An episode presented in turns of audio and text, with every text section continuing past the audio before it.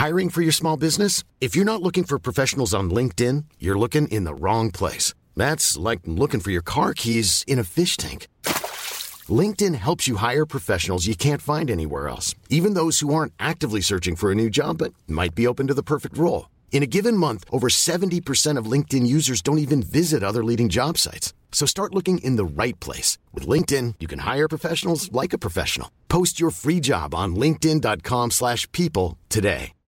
Millions of people have lost weight with personalized plans from Noom. Like Evan, who can't stand salads and still lost 50 pounds. Salads generally for most people are the easy button, right? For me, that wasn't an option. I never really was a salad guy. That's just not who I am. But Noom worked for me. Get your personalized plan today at Noom.com. Real Noom user compensated to provide their story. In four weeks, the typical Noom user can expect to lose one to two pounds per week. Individual results may vary. Herzlich willkommen bei Pool Artists.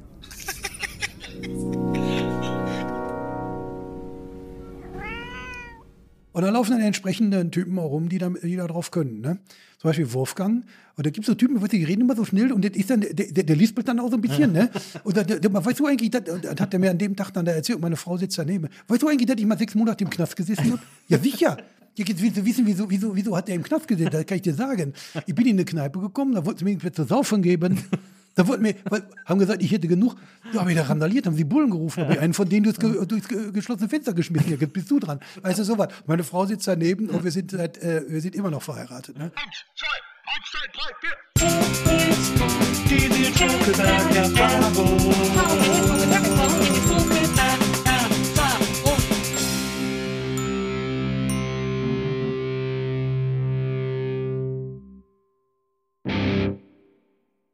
Hallo, liebe ZuhörerInnen, herzlich willkommen zu einer neuen Folge der Nils Bogelberg Erfahrung. Schön, dass ihr alle dabei seid. Wir sind hier schon die ganze, wir, wir unterhalten uns schon die ganze Zeit und reden über alles Mögliche und deswegen äh, steigen wir hier auch blitzschnell ein. Ich freue mich wahnsinnig, dass er heute hier ist. Er ist ein fantastischer Autor, Schriftsteller, vielleicht auch wirklich einer der besten lebenden deutschen Schriftsteller, die es im Moment gibt. Na wirklich, ich, ist überhaupt keine, überhaupt keine Übertreibung.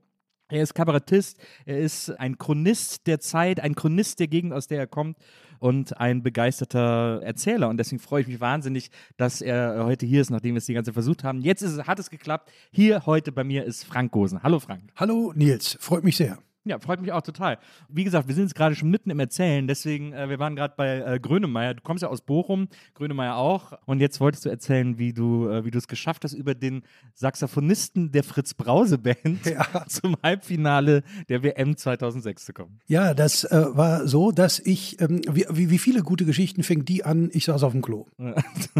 War so früher Abend. Und dann klopft meine Frau an und die weiß genau, ich hasse das, wenn ich da äh, gestört werde. Wer nicht? Ne? Ja. Und also muss das wichtig sein. Ich sage, was ist los? Und meine Frau sagt, ja, da hat einer angerufen, ob du noch Karten haben willst für die WM. Sag ich, wieso? Die ist so fast vorbei. Ja, für heute Abend. Deutschland, Italien, Halbfinale.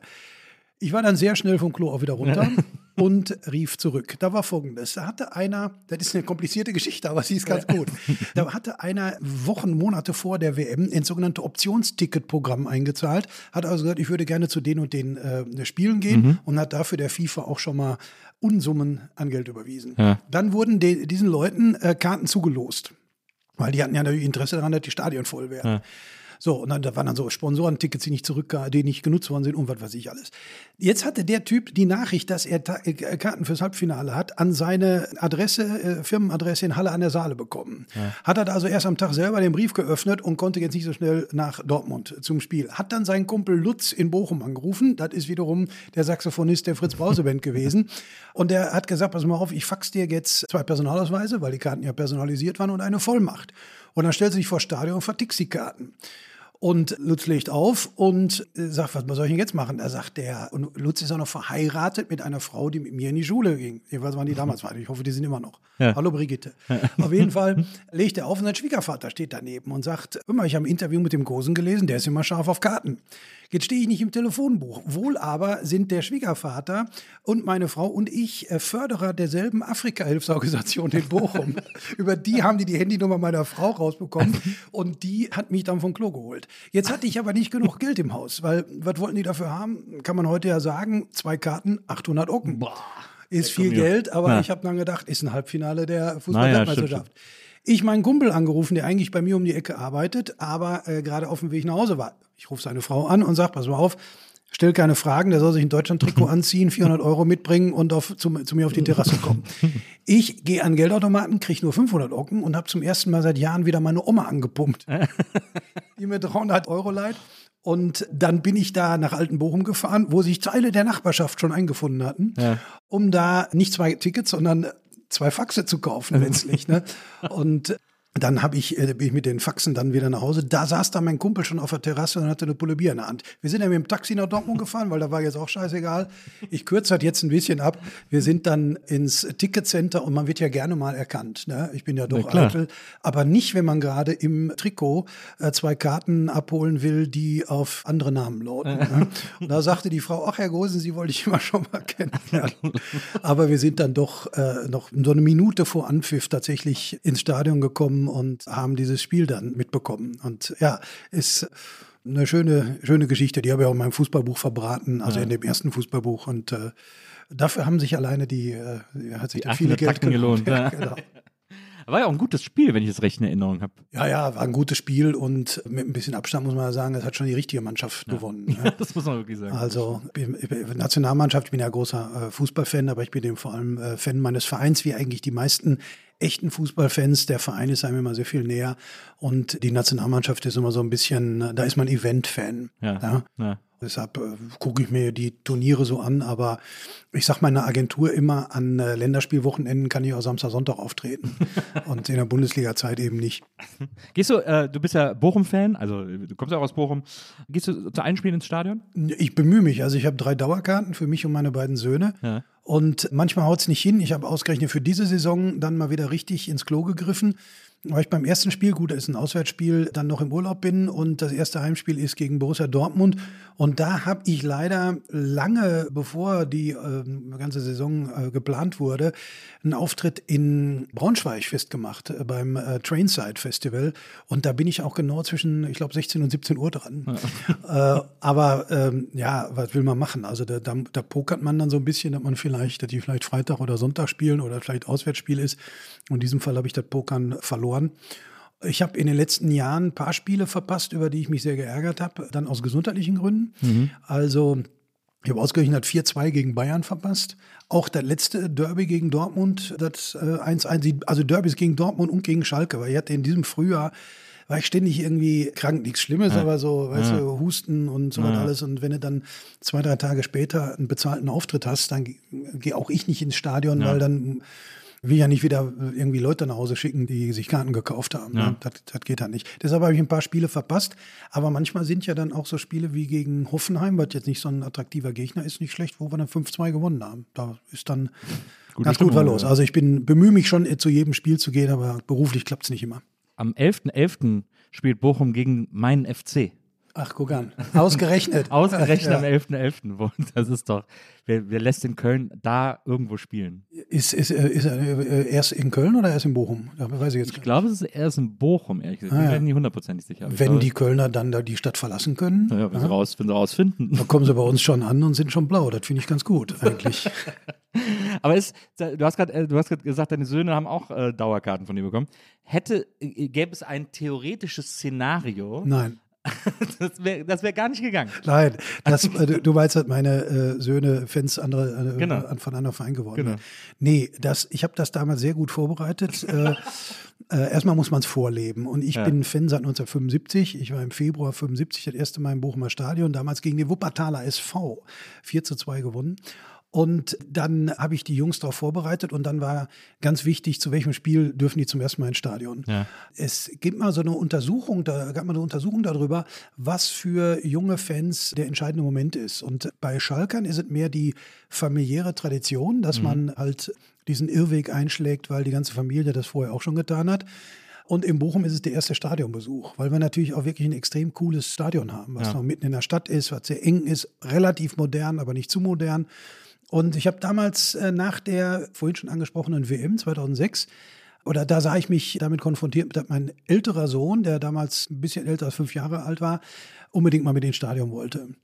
Und dann, das erste Heimspiel war direkt gegen Bayern. Da habe ich noch gezögert, weil ich wollte ganz gerne, dass er natürlich einem Sieg mit, mit. Sieg einsteigt, klar. Das zweite Spiel war gegen Cottbus. Ich weiß nicht mehr, warum das nicht geklappt hat. Das dritte war dann gegen, und da haben wir auch nur 1-1 gespielt oder verloren, ich weiß es nicht mehr. Und das dritte Spiel war dann gegen Bielefeld. Und äh, das hat dann voll hingehauen. Wir haben 0-1 hinten gelegen, aber dann 2-1 gewonnen. Und dann ist er mit dem Sieg eingestiegen. Und das Geile ist, in Elf Freunde in dem Magazin Ja. war kurz danach dieses Panoramaposter. F- In diesem immer diese Stadien- Diese Stadionposter haben die immer. Und da war das vom Bochumer Stadion. Und das war dann tatsächlich von dem Bielefeld-Spiel. Naja. Aus dem Winkel fotografiert, wo wir eigentlich hinten drauf sein müssen Ja. Weit weg. Aber das war, sah man auf der Anzeigetafel, 46. Minute und wir waren ein bisschen zu spät aus der Pause gekommen. Und dann habe ich den Fotografen kontaktiert und der hatte tatsächlich noch ein anderes Foto, bisschen später. Und da, das habe ich mir auf 1,50 Meter Breite aufziehen lassen, hängt in meinem Arbeitszimmer und da sieht man, der dicke blaue Fleck ist der Papa und der äh, kleine blaue Fleck ist mein Sohn Robert. Und es ist auch noch ein historischer Moment, es ist äh, ungefähr eine Zehntelsekunde, bevor der Ball im Bielefelder Gehäuse einschlägt. Und deshalb historisch, weil der Stürmer Fabio Junior, der angeblich mal gut gewesen sein soll, eines seiner gerade mal drei Tore für den VfL in dem Moment äh, erzielt. Und mein jüngerer Sohn, der ist noch zwei Jahre jünger, der ist dann später eingestiegen mit einem 2 zu 0 Heimsieg gegen Bayer Leverkusen. Also Deshalb, als der dann jetzt beim äh, Spiel, letzten Spiel der letzten Saison gegen Leverkusen mit dabei war, war das schon ein gutes Oben und hat ja dann auch geklappt und war 3-0. Ja. Ich gehe so selten ins Stadion, also wirklich fast nie. Aber das letzte Mal, dass ich im Stadion war, da hat mich ein Freund ja eingeladen, der dann hier in Berlin war, war DFB-Pokalfinale. Frankfurt gegen Bayern. Ja. Und er hatte mich eingeladen, aber sie hatten die Karten von der Telekom bekommen, also von den Bayern. Dann sind wir alle mit dem Bus ins Stadion äh, gekarrt worden, haben alle Bayern-Schals geschenkt bekommen und so. Und dann war ich im Stadion und dann sehe ich irgendwie Frankfurt, äh, ist ja die, das äh, muss man vielleicht erklären, die Hymne von Frankfurt ist ja von Tankard gespielt, die ja so eine Metal-Band sind, die dafür bekannt ist, hauptsächlich Lieder über Bier zu schreiben. Ja. Und die haben halt diese, die haben diese, diese Hymne von, von der Eintracht gemacht. Und da war ich sofort, da war ich sofort sold, ne? Ja, klar, gesagt, natürlich. cooler geht's ja nicht irgendwie. Und dann habe ich mir auch direkt einen Schal von Frankfurt geholt im Stadion. Die haben diese schönen schwarz-weißen Schals irgendwie. Und habe ich da in diese, in diese Bayern-Gruppe gesetzt. Und dann hatte ich den Spaß meines Lebens, weil die das Ding dann gewonnen haben. Ne? Ja, ja, klar, das ist natürlich der Hammer. Hast du irgendwie Ärger bekommen? Oder? Nö, gar nicht. Die haben alle so ein bisschen betröppelt geguckt. Da waren ja auch nur so geladene Gäste, die waren so, alle so ein bisschen ja. Etipetete. Und, äh, und alle mit so, mit so Polohemden in, in der Hose und irgendwie so, so, so geleckte Frisuren und so. Die waren eher so äh, Event-Fans sozusagen. Äh, Ja, ja, das, äh, aber das ist natürlich, ich, ich kann mich an das Spiel erinnern, vor allem, weil auch, da ist auch irgendeine Entscheidung gegen die Bayern gefallen und sogar nach Überprüfung äh, der Videobilder Genau. immer noch gegen Ja, die Bayern. genau. Da habe ich gedacht, als der damals zum, äh, zum Bildschirm gegangen ist, okay, der dreht das um, ich weiß gar nicht mehr, was das genau war. Ja. Aber das ist natürlich immer ein Fest. Erstmal, es gibt diese Fanfreundschaft zwischen Teilen der Bochumer Fanszene und äh, dem, der Bayern-Fanszene die ich nicht lebe, die lehne ich auch ab.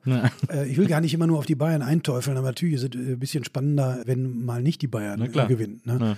Aber leider war der Ballspielverein Borussia 09 in der letzten Saison viel zu viel damit beschäftigt, immer wieder zu jammern, dass alle gegen ihn sind, auch die Schiris und so. Ja. Äh, deshalb haben die das nicht äh, hingekriegt. Und so leicht wird es die nächsten Jahre nicht mehr werden. Aber das nur am Rande. Hat sich für Dortmund auch gar nicht gelohnt, Modest zu kaufen. Muss man als Kölner, muss man äh, als Kölner sagen. Da gab es auch nur ganz wenige, die gedacht haben, dass sich das für Dortmund lohnen wird. Weil er natürlich in einem Verein wie FC Köln super aufgehoben ist. Ja. Ne? Da ist genau die richtige Kragenweite. Aber für die Ansprüche von äh, Borussia Dortmund ähm, reicht es dann eben nicht, hat man ja dann gesehen. Ja. Damit habe ich jetzt mein komplettes Fußballwissen auch in diesem Podcast äh, rausgeballert. Frag mich einfach. Das, aber ich finde das, ich finde, ich habe wirklich so eine Faszination für. Also wie gesagt, ich bin auch FC-Mitglied und so, weil ich denke, also ich bin auch Mitglied bei, ich komme eigentlich aus Wesseling zwischen Köln und Bonn, da bin ich auch noch im Fußballverein Mitglied, weil ich denke so, naja, das, Ja. das ist halt Folklore, ne? Das macht man halt irgendwie so mit. Ähm, und dann, und da ist man dann einfach, da ist man einfach Mitglied, das gehört dazu. Aber ich bin eben nicht so, ich gucke aufs Ergebnis und das reicht mir. Ich halte die Spiele auch zu gucken selten aus. Ich will einfach wissen, wie es ausgegangen ist und dass der FC gewonnen hat. So, der Rest, der Rest äh, kümmert mich nicht so. Aber ich finde, äh, ich äh, finde natürlich so Fußball-Fandom sehr faszinierend faszinierend. Und bei dir, wie man das auch in Interviews hört und so, finde ich das äh, vor allem deswegen so interessant, weil du das einerseits, wie man jetzt hört, auch mit deinen Söhnen, ich habe auch mal in einem Interview äh, gelesen, dass du denen äh, sehr früh beigebracht hast, um 18.48 Uhr äh, Richtung Stadion zu grüßen, äh, zu salutieren. Ja, da, und- das und war, das, äh, das war, da- da haben die Jungs mich sehr wörtlich genommen. Ich habe das mal behauptet in der Kicker-Kolumne und dann habe ich ihnen die vorgelesen und seitdem haben sie es dann gemacht. Aber freiwillig. ne? Die haben sich ans Fenster gestellt, Richtung Stadion sich verbeugt und dann gesungen, unsere Heimat, unsere Liebe in den Farben Blau und Weiß 1848, nur damit es jeder weiß.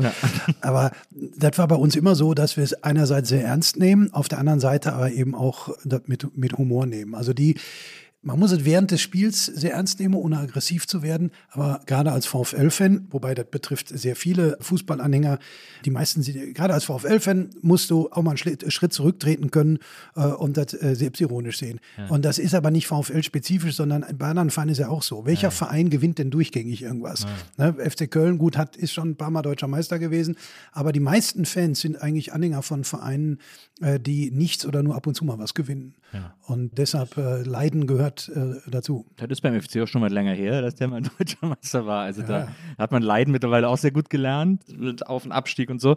Aber ich finde, es ist ja interessant, weil für viele, also viele Fußballfans haben ja nicht diese, diese Distanz, diese ironische Distanz, die, äh, die du dazu eben auch haben kannst, sozusagen. Es gle- gleichzeitig aber ernst zu nehmen, das ist ja, das ist ja wahrscheinlich das Ja. Wichtige. Hättest eigentlich, als du so jung warst und Bochum-Fan warst, hättest hättest jemals sozusagen die Verlockung oder die Option oder die Gefahr gegeben, dass du, dass du so übertrieben, dass du so hooliganmäßig wirst oder so? Nee, dafür war ich immer zu feige, zu weich. Ja.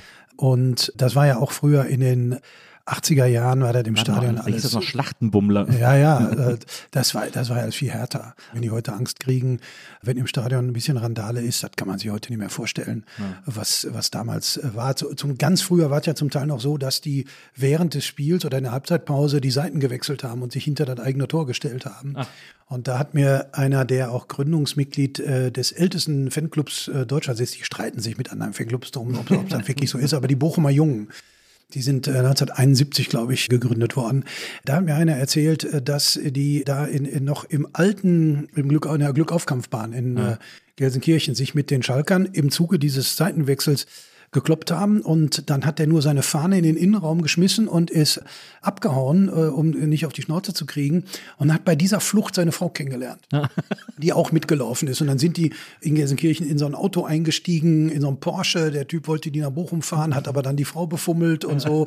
Und äh, die soll dann ins Lenkrad gegriffen haben, die Karre ist in eine Baustelle gefahren und dann sind sie von Wattenscheid aus nach Bochum in die Innenstadt gelaufen. Und er hat am Ende des äh, Tages sogar noch seine Fahne wieder gekriegt von dem Bochumer Busfahrer, der die irgendwie kannte.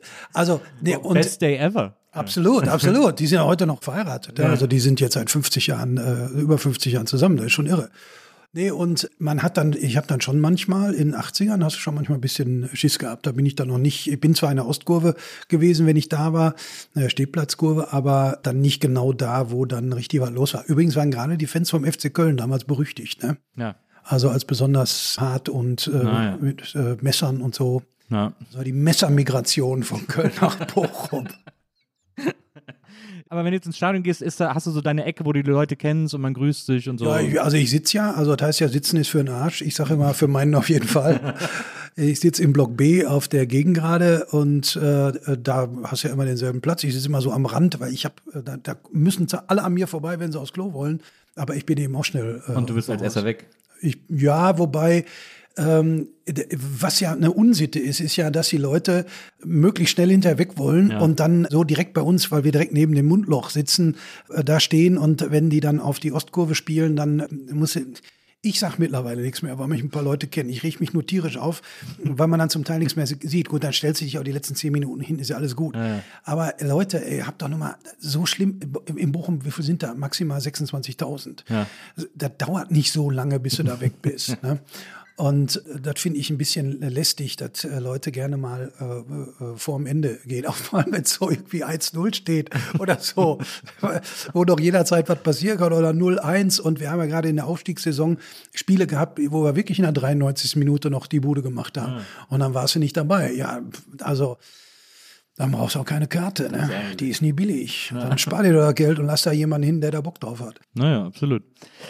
Ich habe gelesen, dass, ich glaube, nächstes Jahr ist ja 20, 40 Jahre Bochum, glaube ich, also das äh, Grönemeyer-Album. Hat nächstes Jahr sein 40-jähriges Jubiläum. Und er spielt ja dann auch in Bochum so ein, so ein extra Konzert. Ja, vier Stück sogar. Oder jetzt. vier, ja. Ja, das war, ist ja ein bisschen wie bei Taylor Swift gewesen, äh, dass die Karten sofort weg waren. Ich habe auch irgendwo, irgendwo habe ich jemanden gelesen im Internet, der geschrieben hat, ich habe keine Karten für Taylor Swift bekommen, jetzt versuche ich es bei Grönemeyer. Ja, genau. Das ist die Ja, deutsche ja. Taylor Swift. So, ja, äh, die Frisur kommt ja ungefähr hin.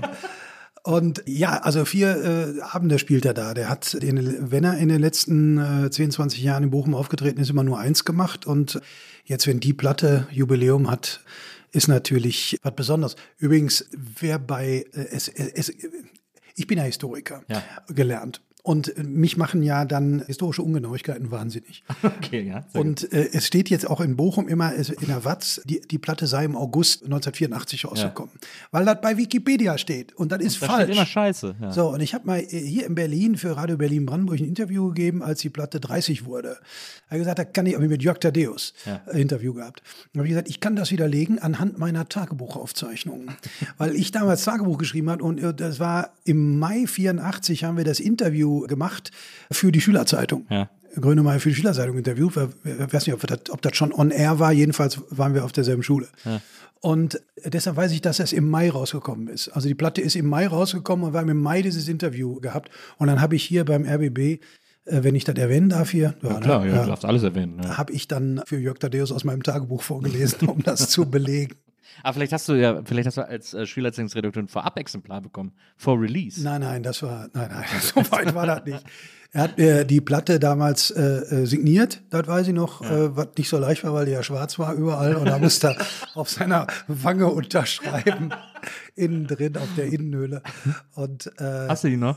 Ja, sicher, klar. Ich habe alle meine Vinylplatten noch. Ich, ich habe, so, ich hab, glaube ich, ich sage immer, ich habe, ich glaube, ich habe mittlerweile schon drei Plattensammlungen verloren, drei komplette Plattensammlungen. Ich muss mir die dann immer wieder neu kaufen, Ist auch gut. weil ich so durch Umzüge und so sind einfach immer Sachen auch dann verschwunden und dann irgendwie. Ja, ich hatte, als ich in das Haus gezogen bin, in dem ich jetzt wohne, wollte ich ursprünglich meine Platten verkaufen. Und der viel zu früh verstorbene äh, Chef der äh, Plattenfirma, die meine Hörbücher macht, Ja. äh, der aber auch äh, die ersten Sachen mit Grönemeyer zusammen gemacht hat und so, Bernd Kowalczyk von Roof Music. Der hat mir damals gesagt, du kannst du deine Plattensammlung nicht verkaufen.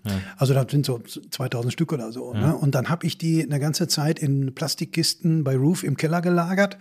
Und als, ah nee, das war bei dem Umzug davor, da war nämlich die Wohnung nicht groß genug. Und jetzt hier, als wir dann hier, jetzt auch wieder vor 20 Jahren, in das Haus gezogen sind, in dem wir jetzt wohnen, da habe ich die dann da alle wieder äh, rausgeholt und bin so dankbar, Ja. dass Bernd mich damals davon abgehalten hat. Er selber hatte im Büro übrigens eine äh, legendäre Plattenwand. Da waren, da waren 4000, 5000 äh, Stück sehr gerne als äh, Fotohintergrund äh, genommen.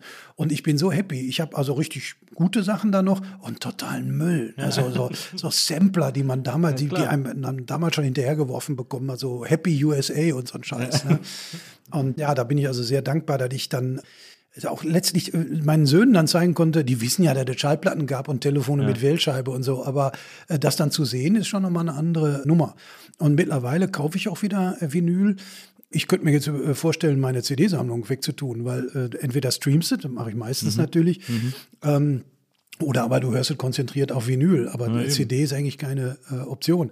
Ich, mein, ich habe mal so einen Soundvergleich gemacht in meinem Beatles-Buch, habe ich äh, Sgt. Peppers verglichen. Meine Vinylpressung, die ich hatte, die totaler Müll war. Hör zu, was die Hör-zu-Pressung? oder? Nee, mir hat dann einer, der sie auskennt, der Chef von dem Plattenladen Discover in Bochum, Ja. hat das Ding gesehen und sagte, das ist eine italienische Pressung. Ah, ja. Und die war hinten Die so, waren immer so ein bisschen labbrig. Ja, vor allem war die hinten so Lachsfarben und nicht so schön rot. Ich war J- Jahrzehnte später total erschüttert, dass die Platte hinten so schön rot ist. Ich hatte auch keinen keinen Bastelbogen dabei Ja, ja, und nichts. ja, Ne? Und der Sound war echt scheiße. Und ich hatte so eine, äh, ich kannte mich nicht richtig aus. Das heißt, ich hatte keinen Stereoturm, Ja. sondern eine Kompaktanlage. Die legendäre Schneider-Kompaktanlage. Aber hattest du die, war es schon der Turm oder war das noch die Breite? Es Nee, die Breite. Ja, ja. Also wie gesagt, kein Turm aus Einzelkomponenten, sondern die Schneider-Kompaktanlage. Wenn ich das auf der Bühne erzähle, dann geht immer so ein Raunen durchs Publikum. Ja, ja. Weil so viele Leute diese Schneider-Kompaktanlage hatten, da ich mich frage, wie konnten die Firma, wie konnte Schneider pleite gehen? Ja. Also ich habe tatsächlich mal ein Foto von genau dem Modell, was ich hatte, im Internet wiedergefunden. Ja. Und das ist so ein bisschen als, weißt du, als würde es eine Ex-Freundin im Ich, Internet ich habe zuletzt meinen ersten Plattenspieler, das war ein Mr. Music. Das war so ein kleiner Plattenspieler, wo man den Deckel so ja, drauflegen ja, konnte. Mr. Music oder Mr. Hit? Äh, Mr. Hit, genau, Mr. Hit. Mit so roten, alles mit so rotem Ja, Plastik und auch, so. ja, ja. Und, äh, und das war mein erster Planspiel. Den habe ich auch zuletzt, äh, dann habe ich mir sogar einen bestellt auf Ebay, der war aber für Bastler. Der Einfach, der war dann auch, hatte nur 20 Euro gekostet, aber dass ich den mal wieder so in der Hand hatte, irgendwie so. Das fand ich irgendwie total geil. Ja, nee, so einen hatte ich auch. Das hat, der hat noch für die Märchenschallplatten von ja, Europa genau, mir auch. ausgereicht. Bei mir hat der Märchenplatten und dann die Thriller von Michael Jackson. Habe ich Ja, dann, okay. Nee, ich habe da die ersten ABBA-Platten darauf gehört. Ich habe ja äh, 78 mit ABBA angefangen. Und du warst äh, verliebt in Agneta, habe ich gehört. Selbstverständlich. Ich war neulich in London in diesem in dieser Ist das Abattage. gut? Ich habe lange überlegt, ob ich reingehen soll oder nicht. Wider Willen muss ich sagen, etwa total super. Wirklich? Ich fand's echt äh, spektakulär. Dann gehe ich doch rein. Also weil Das, äh, deinem Urteil vertraue ich. weil also ich komme jetzt in das Alter, wo es einfach schön ist, so in so einen Raum zu kommen, wo 3000 Leute ausschließlich positive Energie verbreiten. Ja, absolut. Das finde ich schon mal gut. Das ist das eine. Ja. Das andere ist, sie machen eben nicht den Fehler, finde ich jetzt, so zu tun, als würden die da wirklich stehen. Also das sieht schon so ein bisschen so aus, die spielen schon damit. Aber es gibt immer wieder riesige Projektionen, die halb so rumgehen und so, wo klar ist, ähm, Mit so Videos und so weiter. ja, die, so es, alte zwei. Videos mit so, mit so Zeichentrickfilmen, die sind Müll. Also verstehe ich nicht. Ausgerechnet zu The Eagle und Voulez-vous. Ich meine, Voulez-vous. Ich meine, worum geht's da? Ne, geht nicht um Kartenspielen. Und, und da siehst du dann so eine mystische Geschichte von so einem Jungen mit so einem Zauberstab. Also da kann man Bier holen gehen. Aber sie brechen das immer wieder auf, dass die nicht nur da vorne stehen, sondern es ist wirklich eine irre Show, was, was da alles von der Decke kommt und gemacht und Und getan ist, ja, wird. ist mit Liveband, ne? Die Liveband ist ne, na, selbstverständlich der Hammer, ist ja, Ja, klar, dass da nur, also, und interessanterweise überwiegend Frauen. Ich glaube, das sind zehn Leute, sind bestimmt sieben oder acht Frauen, was ja eher selten ist. cool. Auch die Schlagzeugerin und so. Und die haben dann eben zwei, drei Background-Sängerinnen da und die übernehmen dann zum Beispiel komplett bei Does Your Mother Know? Naja. Was ganz clever ist, weil die Nummer geil ist und abgeht, aber Benny und Björn waren alles aber keine Sänger. Äh, Und da geht's richtig ab. Also das ist äh, wirklich super. Und die haben mehrere richtig geile Effekte, wo du, wo du ein bisschen Gänsehaut bekommst. Am Ende stehen einmal, scheinen, ich weiß bis heute noch nicht, ob das real ist oder Ja. ob das auch projiziert ist, hinten so 50 schwarz gekleidete Leute ungefähr. Und entweder ist das der Staff, der da an dem Abend arbeitet, oder wie mein Kumpel meinte, die Programmiererinnen und Programmierer, die da daran beteiligt waren. Und dann ganz am Ende kommen halt, scheinen die jetzt Abbas auf die Bühne zu kommen. Und das ist von der Premiere damals. Ja. In den Klamotten von der Premiere und so. Und äh, da guckst du noch mal, du weißt ja jetzt, du hast jetzt 90 Minuten hier ein künstliches, äh, größtenteils künstliches Spektakel erlebt, aber da guckst du noch zweimal hin. Und da, das ist, äh, an. also es war wirklich toll. Und ich bin eigentlich dahin gegangen mit dem festen Vorsatz, da doof zu Das finden. scheiße zu finden, ne? Ja. Aber das war echt der Knaller. Manche sagen dann, ah, ich habe den Eindruck gehabt, die sind da wirklich. Den hast, den hast du nicht. Also wenn du die Gesichter groß siehst, dann siehst du in den Augen, siehst du halt, die sind nicht Uncanny echt. Valley. Dieses Uncanny Ja, Valley, genau. Aber es ist auch nicht die Zukunft der Popkonzerte. ja. Da glaube ich nicht, das ist ein zusätzliches Angebot. Und darauf muss man sich einlassen. Dann hat man da Party. Da Mhm. sind Leute in ABBA-Kostümen und also alle Altersgruppen. Wir haben hinterher in der U-Bahn gesessen und sind mit einer Frau ins Gespräch gekommen, die war mit ihrer zwölfjährigen Tochter da und die hatte noch eine Freundin dabei. Und die beiden äh, Mädels waren ABBA-Fans. Ne? Und also wir haben an drei offen, oder an vier aufeinanderfolgenden Abenden ganz unterschiedliche Sachen da gesehen. Wir waren in einem Musical über die Temptations, das erstaunlich schlecht war. Dann aber war der Hammer. Dann bei Billy Joel im Hyde Park. Ja. Das ist dann die alte Oh, Schule. geil. Ja. Ne? Den würde ich auch mal gerne live sehen. Wir, wir haben, also ich habe einen äh, Freund, hier kennst du Dr. Pop? Äh, ja. ja. Das ist ein Freund von mir aus, aus Wattenscheid, Markus Henrik. Und wir äh, haben früher am Bochumer Schauspielhaus äh, Literaturshow zusammen gemacht. Und ich finde das super, wie Markus jetzt hier mit Dr. Pop durchstartet. Und der ist ja wirklich promovierter Musikwissenschaftler. Ja. Und wir waren letztes Jahr bei Billy Joel im Madison Square Garden in New York. Okay. Also wenn du das noch, wenn du dieses Jahr noch Zeit hast, ich kann das nur empfehlen. Also das war nicht, also New York State of Mind in New York hören, Ja, super. Ne, ist natürlich der Hammer. Und das war am Geburtstag von John Lennon in New York. Und als ich dann gesehen habe, der kommt nach London und das ist am Geburtstag von Ringo Starr, habe ich gedacht, da müssen wir hin. Und da waren wir dann im Hyde Park und das ist natürlich dann wie die, die alte Schule. Und du siehst, er, er hat äh, die erste halbe, dreiviertel Stunde, stand ihm die Sonne im Gesicht, dem tränten die Augen, er ist ja 74. Ne? Auch eine geile Band, aber das war live. Da war der Trompeter unzufrieden mit seinem Bühnensound und äh, sowas alles. Das, äh, und Billy Joel ist ja sehr selbstironisch, wie er mit dem Publikum und über sich selber spricht und so. Und dann am dritten Abend oder insgesamt der vierte waren wir dann im Musical. Ich bin überhaupt kein Musicalgänger. Ne? Also ich in Starlight Express in Bochum. Äh, ich wohne ein paar Minuten von da entfernt. Da habe ich mir nie angeguckt. Nee, war ich noch nie, weil das damals, als das in Bochum extra die Halle dafür gebaut wurde, war das so ein Politikum. Und wenn man sich so ein bisschen links gefühlt hat, fand man das scheiße. Und heute interessiert mich nicht mehr. Aber dann waren wir in dem Musical von Back to the Future. Da war ich auch drin. Hammer, ich zuletzt in London auch drin. Ja. Das war doch der Knaller. Ich fand's auch super. Also Also, wie es ist, sie haben keinen Hit, das ist ihr Problem. Also es gibt, gibt so kein musikalisches Thema. Ja, das ist aber, aber wie, wie das technisch gemacht ist. Ah, ja. Wie zeigst du, wie der DeLorean auf 88 Meilen pro Stunde Ah, ja.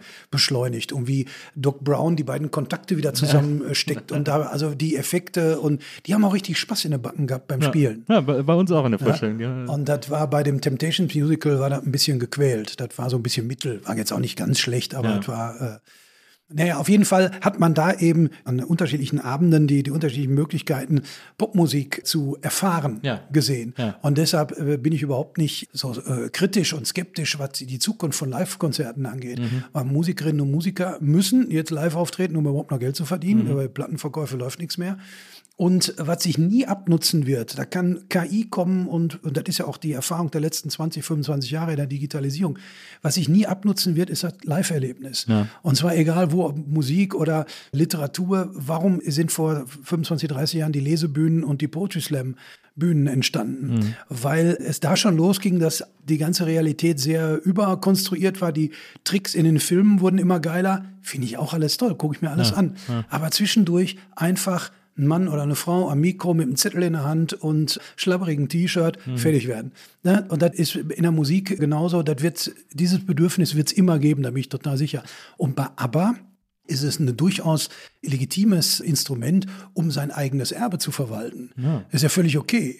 Ne? Also, also die haben nochmal eine schöne Platte gemacht. Ich finde die nicht schlecht. Ich finde die auch ganz gut. Ja, und dann, dass du, solange du noch lebst, versuchst zu kontrollieren, wie wird dein Erbe demnächst wahrgenommen. Ich meine, das ist ja jetzt nicht, sagen wir, dass die Witwe von Helmut Kohl bestimmte Dokumente nicht rausrückt, ist eine andere Nummer.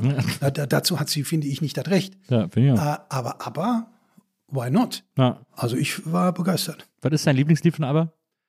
Ich würde sagen, genau eins meiner Lieblingslieder war in der Show nicht drin. Da ist Take a Chance on Me. Ah ja. Das war nicht in der Show. Das war nicht in der Show. Money Money war auch nicht drin. Ja, meine Meinung kann ich noch drauf verzichten. Ja, die, da, geht mir auch so, aber Take a Chance on Me habe ich nicht äh, verstanden. Fangen an mit Cracking Up und dann Hole in Your Soul, also zwei ein bisschen rockigere Nummern. Und ja, sonst ist eigentlich, und bei äh, Dancing Queen stehen dann alle. Ne? Und du hast vorne ja Dancefloor. Ne? Ah ja. Wir haben in der ersten Reihe so seitlich hinterm Dancefloor gesessen. Also ich würde, wenn ich nochmal reingehen würde, auf den Dancefloor. Wird da viel Disco Fox getanzt? Nö, es geht. Das, das, ist so, das ist ja dieses Klischee, da sind nur Leute in meinem Alter oder älter. Also, ja- Ja, du bist ja, äh, du bist Junger ja. Junge, bist ja zehn Jahre jünger. Klar sind schon einige da, die sich noch dran erinnern, sagen wir mal. Ne? Aber trotzdem, da sich so ein bisschen bewegen zu können, ich weiß nicht, Das ist äh, das ist wirklich, die Stimmung ist einfach, das ist so entspannt. Weil es good, good, clean fun. naja. Ne? Finde ich Ja, prima. super. Guck, guck ich mir mal an. Ich finde ja, One of Us ist ja einer meiner großen. Ich finde, ich liebe die, diese Break-up-Songs von ABBA, finde ich irgendwie alle Ja, da, da bin ich ja damals schon so ein bisschen wieder raus gewesen. Ne? Für für mich äh, ging es 78 los mit, das erste war eben so was wie Take a Chance on Me und dann Voulez-vous, ne? Mhm. Ja. das äh, Album. Und dann wurde ich ja Beatles-Fan. Äh, also ganz zeitgenössische Band. Da bist du richtig in die Zukunft dann äh, gegangen. Absolut. ja. Und deshalb ähm, haben sie mich dann irgendwie in der Mitte der 80 oder, ja, ist ja nicht Mitte, aber hier so Super Trooper und so, da war ich irgendwie anders drauf, obwohl ich auch nicht irgendwie kerniger wurde, was der Musikgeschmack angeht, wie 1982 bei Simon Garfunkel im Dortmunder Westfalenstadion. Mein erstes Rockkonzert war Trio, ne? und äh, das zweite gleich sechs Wochen später Simon Garfunkel. Wobei, wobei da vielleicht der Terminus Rockkonzert etwas euphemistisch ist. Das stimmt bei Simon Garfunkel äh, auf jeden Fall. Ja. Aber bei Trio war schon, das Trio war schon, war, war Punk. Das war Oder so, so Musiktheater eigentlich. Das Ja, Musiktheater inklusive so sch- schöne Sauereien, die man natürlich als 15-Jähriger klasse findet. Eine nicht aufgeblasene äh, Sexpuppe am äh, Mikrofonständer und so. Man kann fast das ganze, äh, das Konzert fast originalgetreu bei YouTube sehen, weil die das am zwei Wochen später oder so, für Rockballast aufgezeichnet haben Ja. in Hamburg. Aber da sind, ein, also zum Beispiel die Sexpuppe nicht drin. Ja. Aber wir mit 15, weißt du, kommst in die Halle, hängt da so eine Puppe und einer von uns weiß nicht, was das ist und äh, wir erklären ihm das und er kann sich das nicht vorstellen, weil die da so komisch guckt. Also das waren schon. Ich weiß aber, bei, bei uns in Wesseling haben sie mal äh, als Abi-Gag die Schule zugemauert und haben dann eine Bühne dafür aufgebaut. Und dann hat da morgens um sieben zum Schulanfang, hat, haben die irgendeine Band aus dem Ort engagiert, die so, früher war ja so, so Bands haben ja immer wahnsinnig gerne so Funk, Funkrock gespielt und so. Ja. Und dann haben sie so eine Band engagiert, die da gespielt hat und der Sänger war offensichtlich super verkatert. Der hatte auch eine Sonnenbrille die ganze Zeit auf ne, und war so, war so total fertig. Und der kam dann auf die Bühne und wir halt alle so, stand die ganze Schule, weil sie eben zum Schulanfang da war stand die ganze Schule davor und wir waren so 13, 14 oder so. Und der Sänger geht so ans Mikro und sagt, ja, guten Morgen, wir haben ja alle schon mal gefickt. und alle sofort, Ja, klar. unser Gott. Heute Morgen erst. Ja. Hat sich sofort bei uns einen super beliebt Ja, gemacht, beim, beim Kollegium nicht so. Aber das war äh, ähnlich wie gern. Deswegen kann ich diese Sexpuppe so gut nachvollziehen. Du hast ja auch, äh, weil du gerade Rockpalast erwähnt hast, du hast mal einen sehr schönen Artikel über den Rockpalast geschrieben, als Nachruf auf der Rüchel.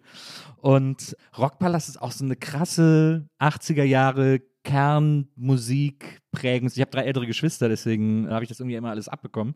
So eine extreme Prägung, was, was Musik und Musikgeschmack auch betrifft, oder? Ja, es war vor allem 70er. Ne? Also ich habe äh, zwei mindestens zwei Bücher über die 80er geschrieben und eins über die Beatles. Aber was ich heute noch sehr viel höre, ist aus den 70ern. Also die 70er Platten von äh, Billy Joel gefallen mir am besten, The Stranger und äh, vom äh, 42nd Street. Also diese Spät-70er Klamm. Und da habe ich mir auch angefangen für amerikanische Literatur und so zu interessieren und äh, Filme wie Manhattan von Woody Allen. Und äh, Rockpalast war ja 70er Jahre, also eigentlich der Einfluss kam aus den spät 60ern sogar. Ne? Dieses ganze langhaarige äh, Ding und dann ging das ja in den 80ern so langsam, ja, hatte sich dann überlebt, weil dann der, auch die Soundvorstellungen mit den ganzen Synthesizern anders waren. Und ich habe, also die, die dann noch mal drei, vier Jahre älter sind als ich, die haben dann noch mitbekommen Johnny Winter und Patti Smith und Little Feat und die allerersten Sachen. Meine erste Rockballastnacht war, ich glaube, das war mit Police und Jack Bruce, glaube ich. Also Jack Bruce alleine, ich meine, das ist ja dann schon wieder 60er, ne? Graham Parker. Und die geilste fand ich damals, da war die einzige mit vier Bands, das war Undertones, Mink DeVille, Ja. Black Uhuru und Roger Chapman. Ich glaube, Roger Chapman kam erst um 6 Uhr morgens. Ne?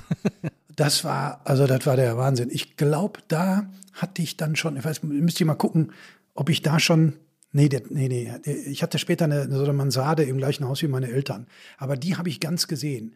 Später war dann so Wolf Mahn und so, nichts gegen Wolf Mahn, aber das war dann nicht mehr so mein, mein Ding, ne? Aber da war ja auch so, da kam ja auch so Nina Hagen, kann ich mich noch erinnern. Äh, Aber nicht in der Rocknacht. Nee, war die nicht in der Rock, ne? Nee, ich glaube nicht. Oder Toto, waren Toto nicht auch? Ich kann, ich kann Also es gibt diese- noch die normalen Rockpalast-Sendung erinnern. Rockpalast-Konzerte und dann hier so Rockpalast Lorelei und Ja. so.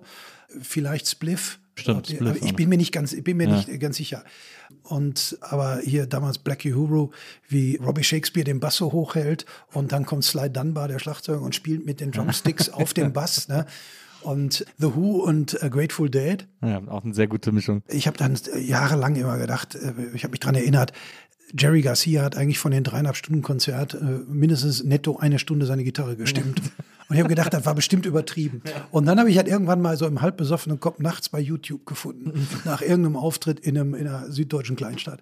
Und dann habe ich festgestellt, doch, der hat tatsächlich netto ungefähr eine Stunde seine Gitarre gestimmt. Ich höre jetzt ein Grinsegesicht, weil da der hatte so ein Stimmgerät auf einer der Boxen und dahinter stand die Kamera. Hm. Dann hat er da so gegrinst und seine Gitarre gestimmt. Grateful Dead hat mich auch nie so richtig erreicht. Aber The Who war mehr was für. Ja, Grateful Dead ist, da muss man irgendwie, da muss man in einer, an einem speziellen Ort sein, um da irgendwie Ja, reinzukommen. allerdings. Und an, an dem war ich selten, weil ich immer nur, ich habe immer nur Alkohol und das, was man für Grateful Dead braucht, hatte ich so viel Angst vor. das stimmt. Ich fand auch, was ich immer, äh, was ich zuletzt noch mal bei YouTube wiedergefunden habe, was auch so eine Erinnerung ist von, nicht aus einem Rockpalast Nacht, aber so von Rockpalast oder so, also muss, glaube ich, ein Rockpalast-Aufzeichnung gewesen sein, äh, ist bei einem Toto-Konzert gewesen, weil Toto hat noch immer diesen einen Song aus dem Koffer. Kannst dich daran erinnern, der, hatte, der Drummer hatte dann so einen Koffer, in dem so einfach so sechs oder vier Sample-Pads drin waren. Dann kam der immer so nach vorne auf die Bühne mit so einem Nein, Koffer, wo so 50 Kabel dran hingen und der so total schwer war. Hat den vorne auf so ein Stativ aufgeklappt und dann hat er darauf so ein Synthi-Drum-Solo gespielt. Das war so die große Toto-Nummer, das, Nee, der, das- der, aber das Solo im Koffer. Toto, da haben mich zwei Songs interessiert. Oder es waren nee, Quatsch, es waren gar nicht Toto, äh, es waren äh, Saga. Oder Saga. Ja, genau. auch. Das Saga ist für mich ein bisschen wie Toto. Ja. Obwohl jetzt natürlich einige total ausrasten. Du hast ja auch gerade schon erwähnt, ähm, du hast ja ein Buch über die Beatles geschrieben in dieser äh, Kiwi Musikbibliothek äh, in der Reihe, wo ähm, ganz viele, hauptsächlich Kiwi-AutorInnen, Bücher geschrieben haben über, über Bands, die für sie prägend waren. Und du hast über die Beatles geschrieben, was mich sehr gefreut hat, weil ich auch ein riesengroßer Beatles-Fan bin. Ich habe die natürlich auch erst sehr lange nach ihrem Ende äh, für mich entdeckt. Mitte 90er, als, mein, als ich im Krankenhaus war, weil ich die Mandeln rausgenommen bekommen habe. Und dann hat mein Bruder mir mehrere Kassetten aufgenommen. Unter anderem mit Smashing Pumpkins, äh, mit Helmet, so Sachen, die ich mochte oder die ich dann so, von denen er wusste, dass ich die mag. Und er hat mir eine Kassette aufgenommen, A-Seite Sgt. Peppers, B-Seite Abbey Road. Und ich war so, ich war 17, ne? Und ich war so, ja, ist vielleicht irgendwie ganz witzig, höre ich mir mal an. Also so, für mich waren Beatles halt Oldies. So, Klar. äh, Hat man gar keinen Bezug zu. Und dann habe ich äh, She's So Heavy gehört. Und dann habe ich gedacht, okay, wow, das Ja, ist ja, was, das ist ja das krasseste. Also, das, ist ja, das ist ja Metal im Grunde Ja. genommen, der hier vorweggenommen wird. Und ab da war ich dann Beatles-Fan. Ja, damit kann man einsteigen. Für mich war es Sgt. Peppers, weil mir dann ein äh, äh, Stufenkollege, Klassenkollege aufgenommen hatte.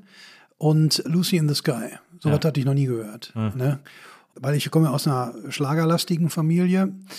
Und das war das, was mich umgeben hat, bevor ich ähm, da, und dann der, der Schritt von Schlager, was meine Eltern und Großeltern gehört haben, zu ABBA, ist ja jetzt nicht ganz so weit. Das stimmt, ja. Ich war nie der, ich war ja nie der Rebell, Ja. ne, der große Rebell. Und deshalb war dann immer ganz gut, dass ich mich zwar von meiner Familie da ästhetisch so ein bisschen entfernt habe, die aber immer noch sehen konnte.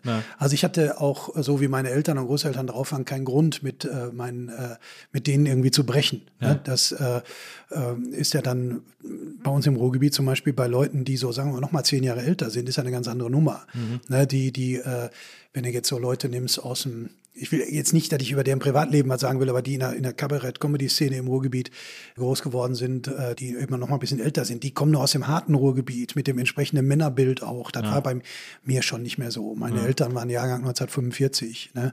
und meine Großeltern, mein, mein Opa, väterlicherseits der andere, den habe ich gar nicht richtig kennengelernt, der ist gestorben, als ich ein Jahr alt war, äh, die waren auch keine, hatten mit Bergbau nichts zu tun. Ne? Die waren im öffentlichen Dienst, an der Dienstwohnung im Bochumer Rathaus, meine Großeltern mütterlicherseits. So, also deshalb hatte ich äh, diesen Generationenkonflikt äh, so nicht, sondern nur den ganz normalen, kommst in die Pubertät und die Eltern gehen dir auf den Senkel. Aber auch da wieder, ich habe mit 18 dann, also mit 16, als meine damalige, meine erste große Liebe für ein Jahr in die USA ging, haben meine Eltern an unserem letzten Abend äh, die Wohnung geräumt und haben mir den Platz überlassen, haben gesagt, sie würden um 10 Uhr wiederkommen, kamen nachts um zwei wieder. Das fand ich schon sehr Kollege, weil mein Vater mir da sehr, meine Eltern mir da sehr vertraut haben. Und dann, wie gesagt, ab 18 habe ich dann äh, eine eigene Wohnung gehabt, also wie gesagt, so eine Mansarde, aber eigener Eingang, eigener Klingel, eigenes Telefon, das war schon ziemlich dufte. Also ich hatte keine, keine Notwendigkeit, so wirklich gegen meine Herkunft zu opponieren. Und deshalb passte das mit so was wie den Beatles sehr gut. Ich bin bis heute sehr verliebt in Melodien. Ja. Und dann konntest du in den 80ern manche Sachen nicht so richtig zugeben. Also Billy Joel oder so war natürlich extrem uncool. Das war so die Honesty-Zeit. Ja, Honesty, genau, Ja. das ist ja eine, von 42nd Street ist ja noch äh, Ende 70er, aber dann kam auch so hier Running on Ice, und diese Platte The Bridge und Ja. Es war ja sowieso das Problem in den 80ern für äh, Stars der 60er und 70er, dass die äh, gekillt worden sind vom 80er Sound. Das ist ja ganz fürchterlich. Also da hat ja auch dann jedenfalls ab Mitte der 80er hat Paul McCartney da auch ganz schlimme Sachen äh, gemacht. Mal Oder Kintyre. das ist ja noch 70er und das ist noch, äh, ich will, rede jetzt nur über den Sound und nicht über ja. die, äh, nicht über die, die Songs. Es ist dann halt dieser, das erstickt halt alles an diesen klebrigen Synthesizern. Und waren aber, waren aber keine Synthesizer-Bands. Also jetzt Bronski Beat oder so, das ist schon, das ist schon geil, das kann man schon machen. Aber das passte halt zu denen nicht. Ich habe äh, neulich äh, eine Biografie über Stevie Nicks gelesen, weil ich auch Fleetwood Mac super finde und Stevie Nicks in Sonderheit. Auch die Solo-Dinger, vor allem aus den 90ern dann wieder. Weil in den 80ern, die Songs sind zum Teil nicht schlecht. Also früher 80er geht noch, Belladonna. Und dann aber äh, ist das so zugekleistert mit äh, Synthes in den Mitte der 80er. Das äh, ging mir fürchterlich auf den Zwirn. Und das ist dann in den 90ern wieder besser geworden. Als dann Grunge äh, durch war und man wieder organische Musik gut finden konnte, haben die dann oftmals sehr gute Platten äh, gemacht. Ne? Paul McCartney dauerte dann bis, wann war das, 97, 98, bis Flaming Pie. Ich finde ja, der, der Schlimmste von Paul McCartney ist ja äh, Hope of Deliverance.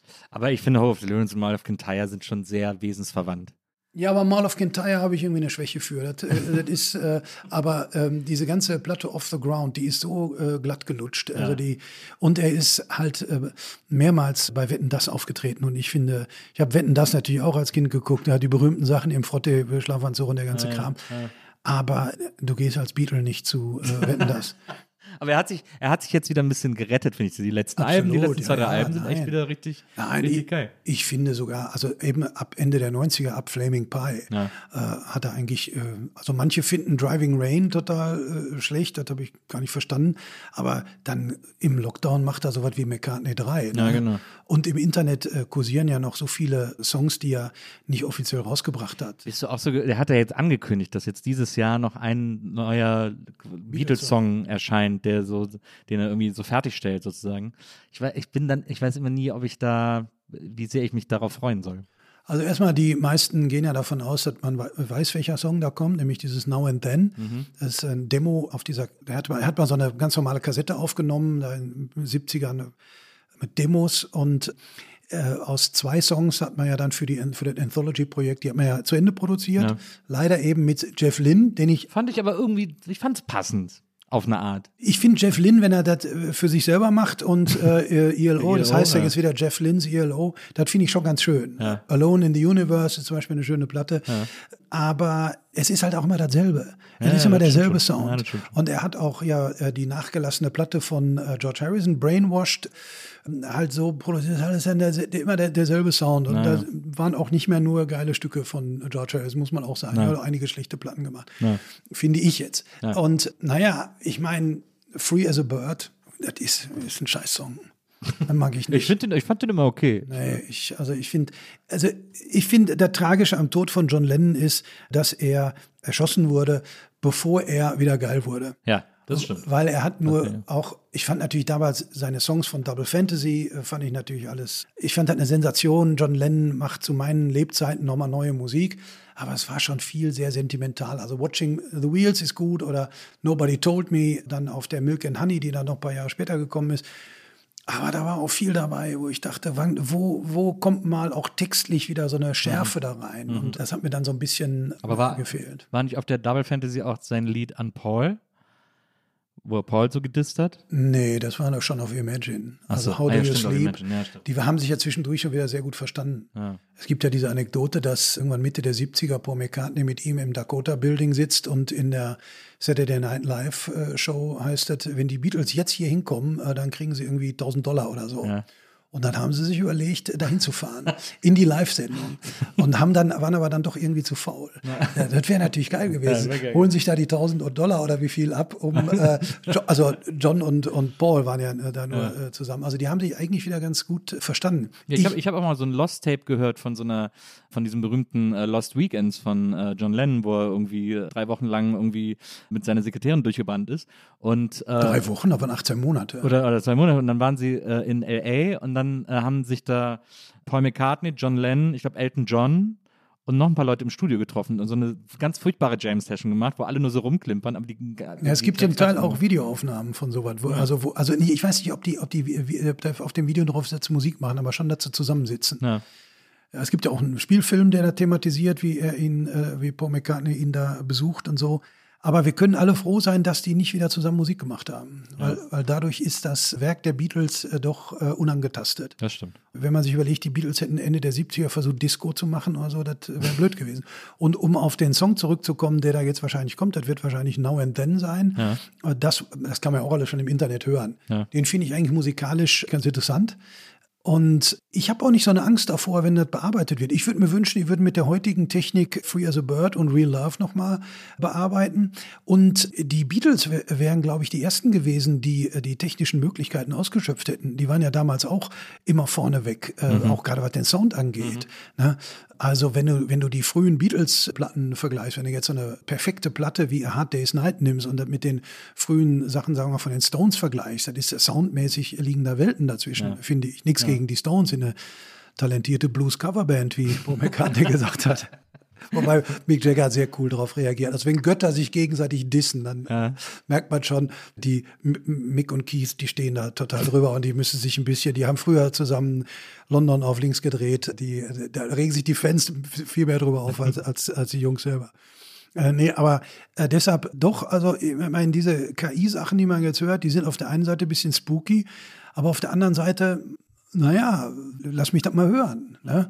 Und wenn man äh, da die, die Stimme von John Lennon aus diesen ganz, aus, von diesen ganz miesen Bändern, sind das wirklich so Tapes äh, gewesen, wie bei dir auf dem Buch drauf ist. Bei dir ist ja ein Tape drauf.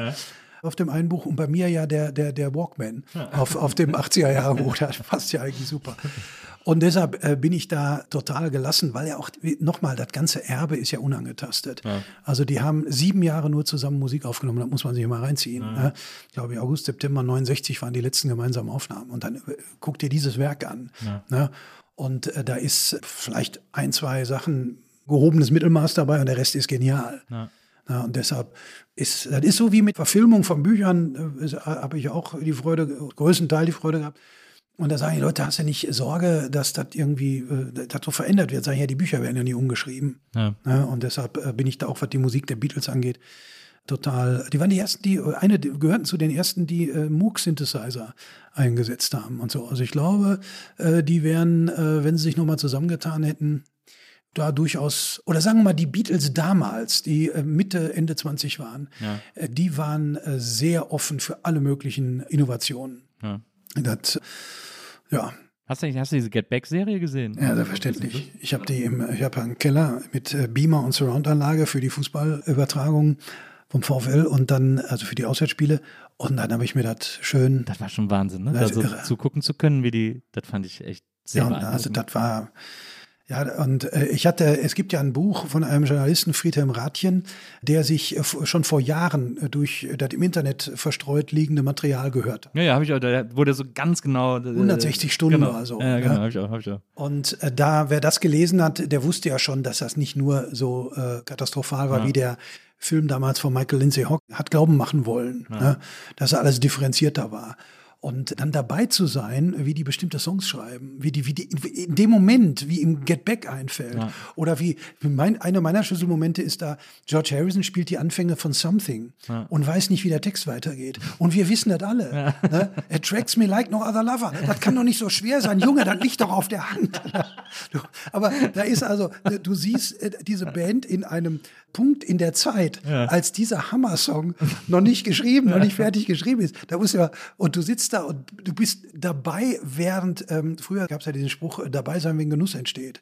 Obwohl er noch zu schwach ist. Es ist ja nicht nur Genuss, sondern das ist ja wirklich zum Niederknien. Und, und da willst du dann reinrufen. Ne?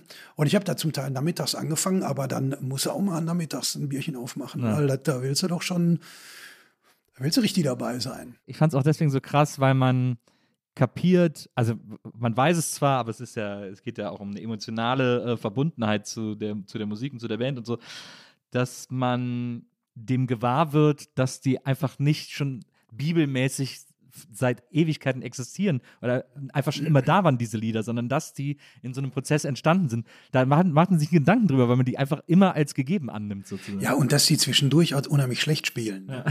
Ist- Das schrie- schrieb der Ratchen ja auch stundenlang totaler Müll. Und dann aber am Ende stehen sie da oben auf dem Dach und spielen äh, Don't Let Me Down. Also ich meine, oder Get Back oder dann äh, unten spielen sie Let It Be. Ich meine, das ist, äh, äh, was dabei rauskommt. Die waren ja jetzt meistens keine, also Paul McCartney ist schon sehr, habe ich mir sagen lassen, sehr guter Bassspieler, aber die waren ja sonst keine Virtuosen an ihren Instrumenten. Aber ja, Scheiß drauf. Es gibt da Leute, die sagen, Bob Dylan kann nicht singen. Ja, so what? Aber Like a Rolling Stone hat er trotzdem geschrieben. Ich war auch zuletzt, als ich in London war, war ich vor dem Haus von Paul McCartney. Das ist in der Nähe von der Abbey Road. Und dann äh, sind wir da hingegangen und standen davor, waren auch so Fensterläden runter. Wir waren noch die Einzigen, die davor standen, hat irgendwie keinen interessiert, in so einer besseren Straße. Und dann ging aber plötzlich das Tor auf. Und ich war so, oh, Gott, wenn da jetzt Paul McCartney rauskommt, dann kippe ich einfach um. Also Ja, ich weiß nicht, was ich dann machen soll. Also kam irgendwie der Gärtner raus. Das war diese, diese eine Sekunde, wo das Tor aufging, das war schon sehr aufregend. Warst du ja mal in Liverpool? Nee, noch nicht. Da will ich unbedingt mal hin. Da habe ich mir ja, äh, äh, wir haben ja so, einen- so einen privaten Guide, aber heißt privat, du kannst ja so ein Taxi mieten und Ja. dann mal mit meiner Familie da und der hat die Beatles Places abgefahren. Ja. Und ein Freund von mir hier aus Berlin, der fährt jetzt demnächst dahin und hat den Typen wieder aufgetan, weil der in meinem Beatles-Buch so prominent vorkommt und bringt ihm jetzt ein Buch mit. Ach, ist ja. Steve.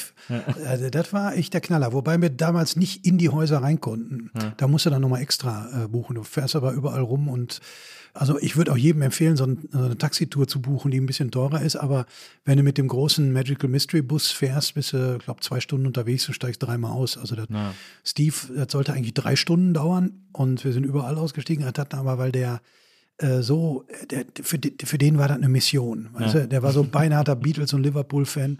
Das hat dann viereinhalb Stunden gedauert Ah, weil der nicht nach Stechuhr gearbeitet hat. Der war, der war geil drauf. Also der hat, äh, der hat auch erzählt, äh, für ihn steht das fest. Kurz vor seinem Tod hat äh, John Lennon mit seiner Tante Mimi in Liverpool, bei der er aufgewachsen ist, telefoniert und hat gesagt, ich verlasse Joko und komme zurück nach Liverpool. weil ich für unwahrscheinlich halte, aber äh, Steve ist absolut davon überzeugt. Und damit muss ich schon sagen, dass äh, da bin ich einfach äh, total sentimental, aber wer heißt sentimental, bin ich extrem emotional, auf dem Bürgersteig zu stehen, den Paul McCartney wahrscheinlich runtergelaufen ist der, oder den er im Kopf hatte. Made the bus in seconds flat. Ne? Hammer. Also der, der, der Bürgersteig ist auch definitiv nicht neu gedeckt worden. Der Abbey Road Zebrastreifen ist, glaube ich, ein paar Meter verlegt worden. Aber wir haben jetzt ein Foto gemacht und haben dann, konnten noch genau an so einem Dachgiebel mit dem Cover vergleichen, wo das. Also ist er doch noch an derselben Stelle? Ich glaube schon. Also er ist ja wirklich auch direkt am Studio und deswegen, aber vielleicht ist er drei Meter versetzt oder so. Man kann auf jeden Fall die gleiche Perspektive noch kriegen. Ja, als ich jetzt in London war, war auch genau an dem Tag, wo ich dahin wollte, ist aus Eimern äh, geschüttet. Und, äh, aber ist ja nicht so weit. Guck ich mir nochmal an. Ja, das stimmt. Ich, ich habe vor kurzem mit Bestürzung feststellen müssen, dass das schönste Zitat von John Lennon, dass er das schönste Zitat niemals selber gesagt hat oder niemals gesagt hat. Dieser alte Gag ist Ringo der beste Schlagzeuger der Welt und er angeblich gesagt haben soll, er ist nicht mal der beste Schlagzeuger bei den Beatles. Und das hat John Lennon wohl nie gesagt, leider. Obwohl das immer so ein schönes Zitat war. Ja, es gibt ja viele Schlagzeuger, die auf Ringo schwören. Ne? Ich kriege Ja. das immer bei Instagram so vorgeschlagen. Äh, auch so Dave Grohl oder so, also Leute, die, die, die schon wissen, wie es geht. Ne? Ja. Und äh, Ringo war wohl vor allem auch in der Lage, auch 20 Mal hintereinander exakt dasselbe zu spielen. Weil viele Tracks sind ja durchaus aus unterschiedlichen Bändern zusammengefügt. Ne? Die waren ja schon, also George Martin, der vorher vor allem Sprachplatten gemacht hat, so mit Peter Sellers und so, der war ja da ein Fuchs. Ne? Und äh, da konntest du dann leichter mit Ringo zusammenfügen. Und die haben ja nicht auf Klick gespielt, Ja, ne? sondern ja, der, klar. der konnte schon, äh, ja, und ach, dieses Ringo-Bashing, das ist genauso bescheuert früher gewesen wie das Joko-Bashing. Wobei ich in Get Back schon sagen muss, mich hätte das auch genervt, wenn die die ganze Zeit daneben sitzt. meine Frau ist Yoko Ono-Fan und ey, meine Frau ist Schauspielerin, sag ich, wenn ich mit zur Probe kommen würde, würde die ganze Zeit daneben sitzen, das willst du doch auch nicht. Und Paul McCartney, das ist ja in, im Get Back-Film auch prominent eingefangen, hat ja gesagt, es wäre schon komisch, wenn man, in 50, also wenn man in 50 Jahren sagen würde, die Beatles haben sich getrennt, weil Yoko auf einem Verstärker saß. Ne? Also deswegen sind sie nicht, haben sich nicht getrennt, sondern weil das einfach. Es gibt ja dieses Klischee, dass Gegensätze sich anziehen. Ja. Und, und dass die Gegensätze, das zwischen Lennon und McCartney waren, die das, die Basis gebildet haben. Ich glaube, das stimmt nicht. Ich glaube, äh, es sind die Gemeinsamkeiten. Glaube ja. Und wenn diese Gemeinsamkeiten aufgebraucht sind, weil sich die Persönlichkeiten weiterentwickeln, dann ist diese Basis weg. Ja. Und sie hatten die gemeinsame Liebe zum Rock'n'Roll. Sie hatten die gemeinsame Erfahrung, dass die jeweils die Mutter früh gestorben ist. Bei John Lennon allerdings äh, noch viel dramatischer die ganze Geschichte als jetzt bei Paul McCartney, wo sie schon dramatisch genug ist. Na, da will ich überhaupt nicht kleinreden. Natürlich spielte Yoko insofern eine Rolle, als John Lennon da eine Richtung eingeschlagen hat, die ihn dann von den anderen auch weggeführt hat. Haben die aber alle. Also ich meine, äh, George Harrison mit seiner äh, fernöstlichen Erfahrung und auch, ja, Paul McCartney, der vielleicht am ehesten noch die zusammenhalten wollte, trotzdem, er ging da nicht mehr. Aber nochmal, die haben eine Energie erzeugt in diesen Jahren, die ist dann irgendwann mal vorbei. Und die haben noch im Zerfall, waren die noch äh, genial, weil Abbey Road ist ja als letztes aufgenommen, kommt aber als vorletztes raus. Ist ja irre. Ist ja irre, ne, dass die im Januar, Februar, März äh, 69 haben sie diese Sessions, die zum Teil nicht so schön waren und dann, sobald sie in der Savile Row aufnehmen, läuft alles viel besser. Und eigentlich haben sie auch teilweise ein bisschen in die Wolle, gegen, gegen die geschäftlichen Sachen los, da wegen, weil John Lennon unbedingt Alan Klein haben wollte und so. Und dann ruft Paul McCartney im Mai an und sagt, komm, lass uns noch ein, ein so ein Ding raushauen. Und dann machen sie Abbey Road. Dann machen sie fucking Abbey Road.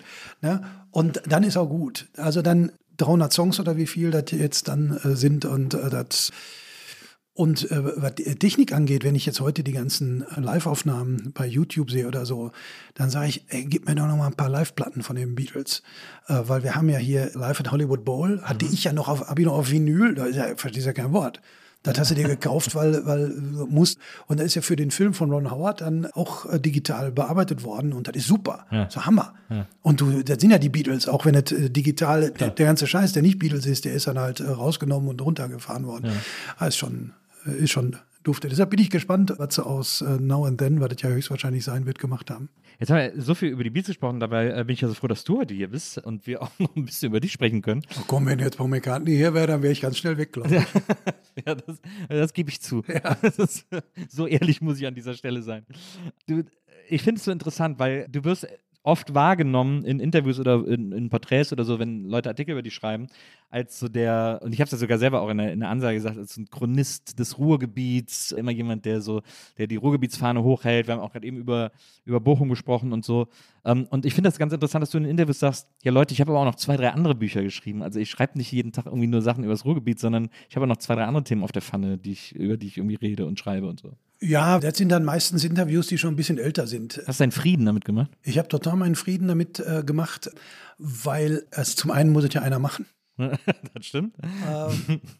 Zum anderen ist dieses Beteuern, ich habe aber auch, ich kann, ich kann auch andere Sachen, Ja. ist auch irgendwie so ein bisschen blöd. Das ist wie wenn du im Ruhrgebiet sagst, wir haben aber ganz viele Bäume hier. Ja, Aber das sagen alle Leute im ja, Ruhrgebiet. ja, das ist aber, das ist nicht das, was unsere Gegend besonders macht. Ja. Besonders wird unsere Gegend immer noch durch das Erbe der Schwerindustrie und alles, was damit zusammenhängt. Also mit Kohle, Stahl, dieser äh, Arbeiterklamotte, die ja früher nie ein Thema war. Da- äh, ne, Also das ist ja diese, da- dass man sich so positiv darauf bezieht, das ist ja eine Erfindung meiner Generation frühestens, weil wir diese scheiß Arbeit nicht machen mussten. Na, und deshalb, ich habe mich am Anfang gegen dieses Etikett äh, ein bisschen gewehrt, aber heute bin ich da viel gelassener. Ich spiele das, ich, ich versuche ja jetzt anders durchzuspielen. Also ich habe dann, ich habe so Bücher gemacht wie Raketenmänner, so Erzählungen, die miteinander ein bisschen verwoben sind, wo ich mich da bewusst mehr von entferne. Allerdings eine Geschichte spielt wieder auf einem Fußballplatz, wo einer, der früher offenbar in den Bundesliga-Skandal verwickelt war, als Platzwart arbeitet. Eine fiktive Geschichte. Dann habe ich äh, drei neue Figuren eingeführt, äh, Förster, Frenge und Brocki. Da habe ich einen Roman geschrieben, hier kein Wunder, der zum Teil in Bochum spielt, zum Teil aber auch in Berlin und Ostberlin 1989 zwischen Mai und November.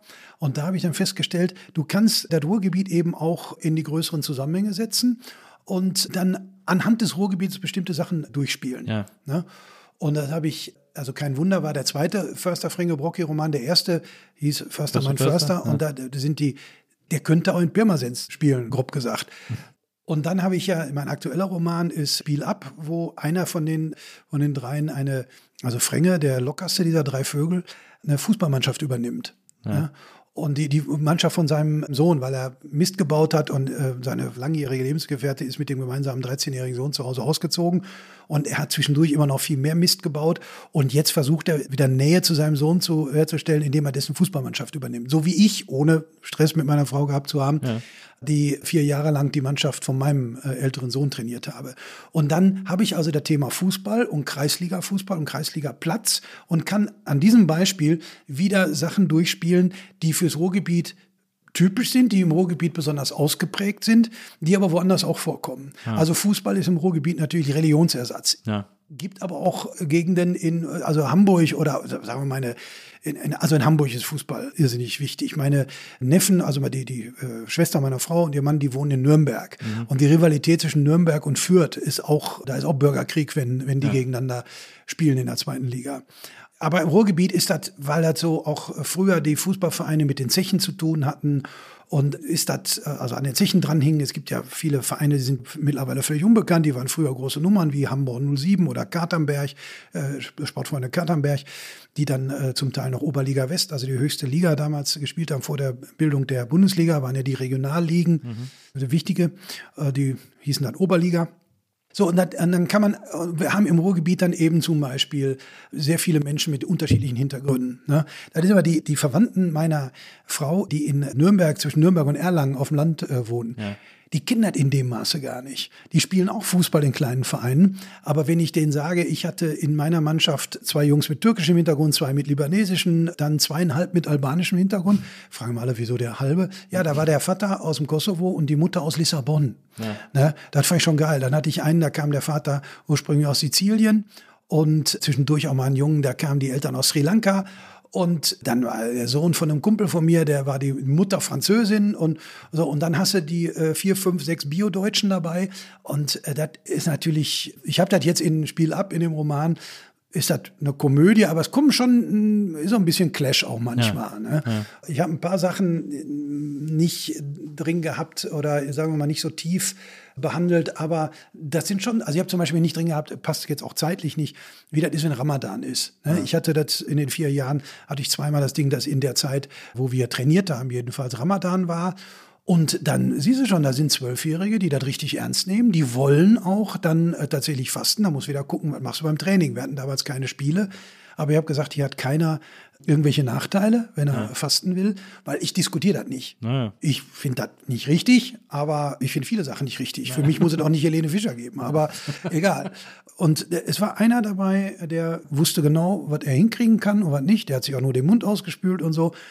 Und dann kam einer, kam da mal 27 Grad, schon kalkweiß auf dem Platz gewankt bei strahlendem Sonnenschein. Ich gesagt, tut mir leid, kann ich nie machen. Ja, ja. Der war dann noch ganz froh, dass ich ihn nach Hause geschickt habe. Dann gab es aber auch welche, die sagten, und das ist immer das Geile, weil du, du lernst natürlich so, so, viel, du lernst mal wieder, dass du viel zu viele Klischees liest. Mhm. Ne? Und ich hatte dann auch welche, die sagten, ja, ich faste ein bisschen, aber wenn, oder meine Eltern auch, aber wenn ich Training habe, wenn ich Spiel habe oder wenn ich mit meinen Kumpels losziehe, dann muss ich nicht fasten. Ja, eben. Ja? Also du hast von radikal bis total locker alles dabei gehabt. Ja. Und das ist dann schon spannend. Und solche Sachen jetzt, also ähnliche Sachen wie zum Beispiel, was ist die Kabinensprache? Im Buch ist es so, dass Frenge, der ist eher so, so äh, kommt aus dem linken Zusammenhang, das spielt eben kein Wunder, auch dann eben immer so eine Rolle, weil er dann irgendwie die DDR auch irgendwie eigentlich ganz geil findet, im Gegensatz zu denen, denen er in der DDR über den Weg läuft. Und der will dann nicht den Jungs vorschreiben, äh, dass sie nicht Arabisch oder Türkisch in der Kabine sprechen. Ja. Und es ist dann ein türkischer Spieler aus der zweiten Mannschaft, der auch da immer rumläuft, der in die Kabine kommt und denen sagt, da ist ein deutscher Fußballverein, hier wird Deutsch gesprochen. Der Trainer muss auch mitkriegen, worüber ihr labert. Jedenfalls, wenn der Trainer im Raum ist. Ja. mein Sohn war Spieler bei mir und der hat mir dann, als ich ein Buch geschrieben habe, auch ein paar Sachen erzählt, die untereinander darum gingen, wenn ich draußen war. Ja. Aber das ist wie mit Lehrern oder Eltern. Also wenn ja, die, wenn die Alten raus sind, äh, dann geht es schon mal nochmal anders zur Sache. Meine Lektorin hat dann immer gesagt, ja, sagen die denn eh so, äh, echt so oft deine Mutter oder deine Mutter? Ja. Seit das habe ich schon nur noch, ich habe da nur ein Drittel oder ein Viertel von reingebracht, ne? weil das so sprachhabituell bei denen ist, ja, dass die immer hinten angehängt wird. Ne? Ja. Diese Sachen habe ich dosiert eingesetzt. Mein Sohn hat mir noch ein paar andere Formulierungen genannt. Da muss man immer aufpassen, wenn man es zu viel macht, dann ist es zwar so wie in der Realität, aber es ist ja nicht die Realität, Nein. sondern ein Roman. Nein. Ja, aber was ich sagen wollte, ist, da kann ich an, anhand vom Fußball diesen Teil des Ruhrgebiets durchspielen. Und es wäre bescheuert, wenn ich so tun würde, als wäre der Verein nicht im Ruhrgebiet. Ja. Und äh, ich äh, überlege als nächstes, ich habe äh, zwei äh, Projekte, ich weiß noch nicht, auf welches ich mich jetzt nach dem Urlaub dann endgültig stürze und eins davon könnte ein Kneipenroman sein. Ja. Und äh, du kannst natürlich, also Kneipe ist natürlich im Ruhrgebiet ein Kulturort. Ja, klar. Und die alten Kneipen verschwinden, also sind, sind schon so gut wie alle verschwunden. Ja, ja. In Bochum gab es noch lange, oder gibt es eigentlich immer noch, aber die Wirtin ist vor äh, ein, zwei Jahren gestorben. Äh, Haus Fei, die hatten ja nie originelle Namen, die Kneipen. Nee, nee. Ne? Und die war halt nach dem äh, Besitzer und dann später der hat seine, der, der ist früher gestorben und die Elfriede hat das äh, dann weitergemacht, benannt. Und die hatte noch Hotel dabei. Die, da sind dann übrigens dann nach 2015 jahrelang Geflüchtete äh, untergekommen. Die hat also die Hütte immer voll, wurde bezahlt von der Stadt Bochum. Und da triffst du natürlich in so einer Kneipe triffst du Typen. Ja. Was witzig ist, zum Teil aber auch anrührend, weil das ja erschütternde Geschichten auch zum Teil sind, ist wie mit Schrebergarten. Also meine, meine Eltern hatten Schrebergarten und ich weiß, da war ich gerade mal ich hab, bin, der Jahrestag von mir und meiner Frau ist der 24. August und mein Vater hatte am 4. September Geburtstag. Wir sind mhm. also seit dem 24. August zusammen und am 4. September hat mein Vater Geburtstag. Ich schleppe meine Frau, die aus, aus einem kleinen Dorf in der Nähe von Erlangen kommt und Schauspielerin ist und in Salzburg auf dem Mozarteum war. das sage ich jetzt mal dazu. Die schleppe ich dann äh, in den Schrebergarten. Und also das war, das war Ruhrgebiet pur. Äh, Ja. ne? Mein Ja, ja. Vater war damals schon, also die Krankengeschichte meines Vaters ist äh, deprimierend und er, durch eine bestimmte Sache ähm, konnte er nicht mehr richtig gucken. Ja. Das Sehzentrum im Gehirn war gestört. Ja, Er kam ja. alleine nicht mehr klar, obwohl er erst Anfang 50 war. Und er konnte nicht mehr arbeiten. Er war Elektriker. Das hat den wahnsinnig gemacht. Also hat er da alle Leute rumgescheucht. Mach mal hier mit dem Kabel das und das. Und er konnte nicht freundlich sein dabei, weil ihn das irre gemacht hat, er das nicht selber konnte. Und dann laufen dann die entsprechenden Typen auch rum, die da, die da drauf können. Ne? Zum Beispiel Wolfgang. Und da gibt es so Typen, die reden immer so schnell und das ist dann, der, der, der lispelt dann auch so ein bisschen. ne? Und dann, der, weißt du eigentlich, das, das hat er mir an dem Tag dann da erzählt, und meine Frau sitzt daneben. Weißt du eigentlich, dass ich mal sechs Monate im Knast gesessen habe? Ja, sicher. Ihr willst du wissen, wieso, wieso, wieso hat der im Knast gesessen? Das kann ich dir sagen. Ich bin in eine Kneipe gekommen, da wollten sie mir irgendwas zu saufen geben. Da wollten mir, weil, haben gesagt, ich hätte genug. Da habe ich da randaliert, haben sie Bullen gerufen, habe ich einen von denen durchs, durchs ge, geschlossene Fenster geschmissen. Ja, jetzt bist du dran. Weißt du, sowas. Meine Frau sitzt daneben und wir sind, seit, äh, wir sind immer noch verheiratet. Ne? Und dann war da einer, der bei einem Arbeitsunfall bei Krupp so ein Viertel vom Gesicht verloren hatte. Ne? Und der konnte nicht mehr sprechen und hat- konnte dann nicht mehr bei Krupp arbeiten, ist ja Friseur geworden. Friseur, der nicht sprechen kann, der ist schon, schon irre. Und der hat immer auf so Kneipenblöcke, weißt du, wo Ja, ja, die Biermarke steht, ja. hat immer seine Kommentare geschrieben für die Diskussion, die gerade lief. Aber das hat natürlich immer zu lange gedauert. Der war ja schon alles schon äh, drei Themen weiter, wenn der mit seinem orthografisch abenteuerlichen Klamotten auf die Ecke kam. Bis mein Vater so einen Zettel mal nahm und ihm mal sagte, Kerk, jetzt laber mich doch nicht so zu. Ne? und also und dann äh, fragt dich einer, wenn du willst ein Würstchen holen am, am, ähm, da am Würstchen ja, am Grill. Ja. Wie läuft denn auch für Arbeit? Und ich sag, ja, macht Spaß. Sagt er, wenn es Spaß macht, kann das doch keine Arbeit sein. Verstehst du? Das ist tatsächlich äh, Ruhrgebiet, da muss er nur so aufschreiben. Und sowas kann man eben alles auch in, der, in die Kneipe äh, verlagern. Und man erzählt dann so lustig, dass einer halt einen äh, Arbeitsunfall da hatte. Aber das ist natürlich ein irrsinniges äh, Schicksal. Na klar. Ne? Und das heißt, äh, ich, ich, äh, auf Englisch sagt man ja, äh, man embraced das. Ja. Ich embrace das jetzt und bin für fühle mich jetzt auch für bestimmte Dinge zuständig. Ich bin sehr sentimental, ich schreibe viel. Ja, nicht nur über die Vergangenheit, also Spiel ab spielt ja auch in der, in der Jetztzeit. Ja. Und äh, Förster, mein Förster auch. Also äh, ich bin aber, und der Kneipenroman würde auch in der Jetztzeit spielen, würde aber natürlich in die Geschichte der Figuren ausgreifen. Ja. Ne? Und man muss äh, dazu sagen, die Literatur im Ruhrgebiet, die ist ja mal zur Zeit an einem ganz spannenden Punkt. Denn die Gegenwart und Zukunft dieser Literatur ist zurzeit eindeutig weiblich.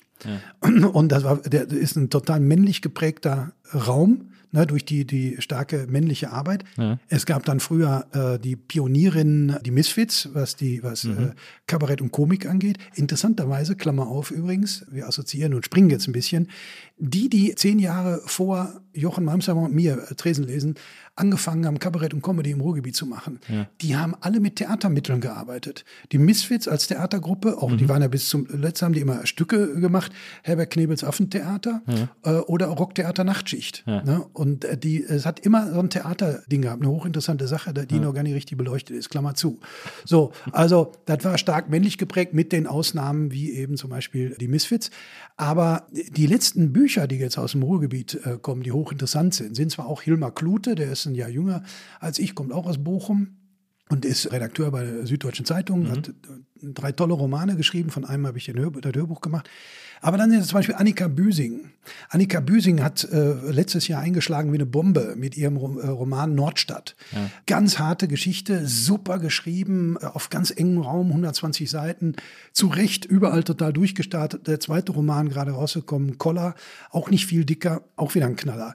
Dann äh, Lisa Roy, habe ich leider noch nicht gelesen, soll aber auch äh, geil sein. Keine gute Geschichte.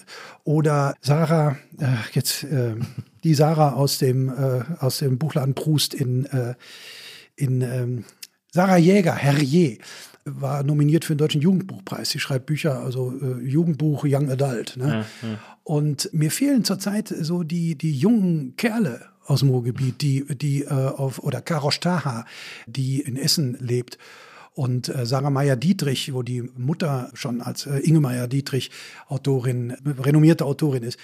So, aber was, ich jetzt zurzeit nicht sehe, sind außerhalb, jetzt mal der, sagen wir mal, der Poetry Slam-Szene, da gibt es schon einige, aber äh, wo, wo sind die jungen, wilden Kerle aus dem Ruhrgebiet? Eine interessante Geschichte, dass jetzt die, die Weibsbilder übernehmen, finde ich äh, total cool. Ich habe jetzt gerade, habe ich ein Buch empfohlen bekommen, beziehungsweise erst meine Frau von der Buchhändlerin, das beleuchtet eine Sache, ist zwar historisch, die ist aber auch, wie ich gerade schon angedeutet habe oder versucht habe, völlig unterbelichtet, nämlich die Entwicklung der linken Szene im Ruhrgebiet. Ja. Wir schreiben immer so viel darüber, wir haben immer Frikadellen gegessen und Brot Ja, ja. und Bier getrunken und so. Ja. Aber es gibt natürlich ab Ende der 60er auch eine sich entwickelnde linke alternative Szene durch äh, in Bochum jetzt zum Beispiel die Ruhr-Universität. Wir haben auch immer wieder eine RAF-Sympathisanten-Szene Auch in den die, 70ern. die. Schmetterlinge, Winkelmann, das alles, das ja, zählt ja, Ja, das zählt ja alles mit ein. Genau. Und dann die soziokulturellen Zentren, die in den ehemaligen Zechen und Stahlwerken eingerichtet worden sind, wo wir dann eben in den 90ern überall auftreten konnten Mhm. mit Tresenlesen. Wir konnten die ganze Karriere im Ruhrgebiet machen, im, im Umkreis von 30, 40 Kilometern. Mhm. Aber das ist alles nicht aufgeschrieben worden. Es gibt Eva Koslowski, die äh, da was äh, überschrieben hat, äh, Gott schmiert keine Stullen, weil die auch aus dem Bereich kam. Und jetzt Lisei Luftvogel hat er im Selbstverlag äh, rausgebracht, äh, Anti. Das ist dann eine Kindheitsgeschichte, Essen-Katernberg, 70er Jahre und die Eltern sind getrennt, dann wieder zusammen von diesem Mädchen und die ist so in so einem äh, alternativen Kinderhort, wo die Kapitalismus abschaffen wollen, eigenes Geld machen und so. Und das finde ich eine hochspannende Sache, ist historisch, ist auch 50 Jahre her, aber eben auch noch gar nicht richtig beleuchtet. Ich will immer die Gerburg von Misfits dazu kriegen, mal aufzuschreiben, wie war das denn im klassischen alten Ruhrgebiet zur Feministin zu werden. Ne? Und das ist eine hochspannende Geschichte, weil, weil das ist alles nicht aufgeschrieben worden bisher. Und das kann ich wieder nicht machen. Ich kann da nicht, äh, also jetzt, äh, ich könnte jetzt nicht Gerburgs Geschichte aufschreiben. Ja, ja. Die kann ja schreiben. Das Ja. hat sie ja äh, schon oft genug äh, bewiesen. Und ich hoffe, da, da kommt noch was. Aber äh, was ich mir auch gefragt habe, ist, äh, wie gesagt, du schreibst ja aus, aus, aus verschiedenen Zeiten, aus Zeiten, die, die du sehr gut kennst, die du sehr auch aus dir heraus beschreiben kannst, diese Geschichten im Ruhrgebiet. Was ich mich gefragt habe, ist, ob du einerseits wegen deinem Schriftstellerherz und andererseits wegen deinem äh, Historiker, gelernte Historikerherz, ob du sozusagen in, im Kopf hast oder im Herz oder im Bauch irgendwann dann noch die eine große, die, die eine wirklich richtig große Ruhrgebiets-Buddenbrock, Buddenbrock-Wälzer zu schreiben. Da hat aber einer vorgelernt. da hat- ist einer sehr tief hinabgestiegen oder Nee, das, das frage ich mich immer, weil ich habe immer das Gefühl, man, glaub, wenn man schreibt, hat man so das Gefühl, es irgendwo steckt in einem so das, das eine Riesenwerk, das man irgendwie nochmal noch Ja, mal das, das hast du äh, beängstigend gut äh, beobachtet. Ja. Tatsächlich habe ich das schon lange auf dem, auf dem Schirm, war lebensgeschichtlich bisher dazu nicht äh, in der Lage. Ja. Ich, ist auch richtig, dass ich das, ich habe da mal, ich habe mal sowas angefangen. ja. Das war für mich immer klar, dass es ungefähr 1942 anfängt, 42, 43, Ja. wo meine Oma und mein Opa, die kannten sich vorher schon, wo die sich aber näher gekommen sind. Und dann mein Opa war ja dann im Krieg und äh, beim, meine Oma hat so eindrucksvoll erzählt, wie der am 4. November 44 der schlimmste Bombenangriff auf Bochum war, wo sie mit meiner Mutter schwanger war und wohnten in der Nähe von Krupp, weil mein Uropa da gearbeitet hat. Und da ist ja alles platt gemacht Alles worden. Ist ja, ne, ja. Das ist so 200 Meter von da gewesen, Luftlinie. Und sie erzählte immer, sie lag abends, frühen Abend, 7 Uhr, was auf dem Bett und dann kam ihr Vater rein und rief nur, die Christbäume stehen am Himmel. Das waren die Leuchtbomben, die das Licht gemacht haben für die dann folgenden Bomber. Und dann sind die in den Keller, die konnten, hatten keine Zeit mehr in den Bunker zu gehen und haben es nur überlebt, weil ihr Keller wo so gewölbt war und sich der Druck anders verteilt hat. Und die Häuser rundherum waren alle platt und alle tot. Das ist der Wahnsinn. Und dann sind sie am nächsten Tag erst zu Verwandten, also nachts noch in so eine, in ein Gesellschaftszimmer von so einer Kneipe am Springerplatz gekommen. Und dann am nächsten Tag zu Verwandten im anderen Stadtteil und dann nach drei Tagen in Sauerland auf dem Bauernhof. Und das war super, weil da wurde nicht viel gebombt. Da hörte man immer nur, oder die Bomber zum Teil auch gesehen, wenn sie dann Richtung Dortmund oder so geflogen sind. Und da gab es auch immer zu essen. Auf dem Bauernhof gab es natürlich immer äh, zu essen. Da waren auch russische Fremdarbeiter und so. Also meine Oma auch alles Mögliche da mitbekommen. Und deshalb ist meine Mutter im Sauerland geboren. Und das wollte ich zum Ausgangspunkt äh, machen. Wobei, was mich emotional und literarisch am meisten interessiert, ist eigentlich die Geschichte meiner Eltern. Weil meine Eltern, Jahrgang 45, also nichts mehr, also Nachkrieg mitbekommen, aber eben nichts mehr vom Nationalsozialismus und so. Und äh, der, mein Vater auch aus der Bergarbeiterfamilie, er wollte das selber aber nie machen. Und meine Eltern haben wirklich dran geglaubt, alles wird gut. Und meine, meine Eltern waren, nie, waren politisch nicht so richtig reflektiert, aber so typische, für die äh, so diese Aufstiegseuphorie, die dann in 70er Jahren, Ende 60er, 70er Jahre durch die Sozialdemokratie, die dann an der Macht war, in, gerade im Ruhrgebiet so tragend geworden ist, das da hat meine Eltern in eine neue Sphäre geschwappt. Meine Eltern haben nicht, du hast hier so einen schönen alten Schrank. Ja. Ja, ja. Das, super, würde ich mir heute auch sofort in, in Wohnzimmer äh, stellen. Hätten meine Eltern nie gemacht. Meine Eltern wollten modern sein. Die haben eine modern gemusterte Tapete gehabt, riesige orangefarbene Lautsp äh, nicht Lautsprecher, Scheinwerfer unter, äh, an, an der Wand, eine moderne Schrankwand und eine weiße Ledergarnitur. Und auf der Diele, mein Vater war Elektriker, eine riesige Stereoanlage mit Boxen in allen äh, Zimmern, überall die Kabel verlegt. Ne? Und es wird alles gut. Meine Eltern hatten auch als erstes Auto einen Mercedes. Und konnten sich eigentlich gar nicht leisten. Und mein Vater wollte sich unbedingt selbstständig machen. Er wollte, hat auf Stahlwerke in Bochum Elektriker gelernt, von der Schichtarbeit damals dann schon Magengeschwüre gekriegt hat, wurde dann Ende der 70er kritisch. Und meine Oma hätte ihn bei der Stadt Bochum untergebracht. Weil meine, meine Oma, mein Opa hatte da die Heizungen unter sich. Meine Oma hat dann auch äh, gearbeitet äh, in der Telefonzentrale. Auch so ein Ding. Ich bin mit arbeitenden Frauen groß geworden. Ja. Und nicht äh, mit denen, also schon waren die auch für den Haushalt zuständig. Ne? So modern war mein Opa und mein Vater jetzt nicht. Aber trotzdem, wir haben beide äh, gearbeitet. Und die hätte den bei der Stadt Bochum untergebracht. Die, kon die kannte jeden bei der äh, Stadt Bochum. ja, klar. Und mein Vater wollte aber, hätte auf die Meisterstelle zwei Jahre warten müssen. Und deshalb hat er sich selbstständig gemacht und das ist dann leider schiefgegangen. Er ist in 77 dann das äh, Magengeschwür geplatzt, da ist er fast bei draufgegangen und haben sie ihn falsch operiert und von da an ist er nie wieder auf die Füße gekommen. Ist jetzt, also die, die Geschichte, die Krankengeschichte meiner Eltern ist deprimierend, Guin- Guinness-Buch. Ja. Und er ist einmal falsch abgebogen. Hat nicht den sicheren Weg gewählt, sondern in dieser Euphorie, äh, die, die, die dem Zeitgeist entsprach, ne, hat er äh, sich gesagt, ich will mein eigener Herr sein. Und äh, dafür hat er nur auf die Fresse gekriegt. Er war dann 18 Jahre nicht im Urlaub. Ne? Hatten 73 waren wir letztes Mal im Urlaub. Wahnsinn.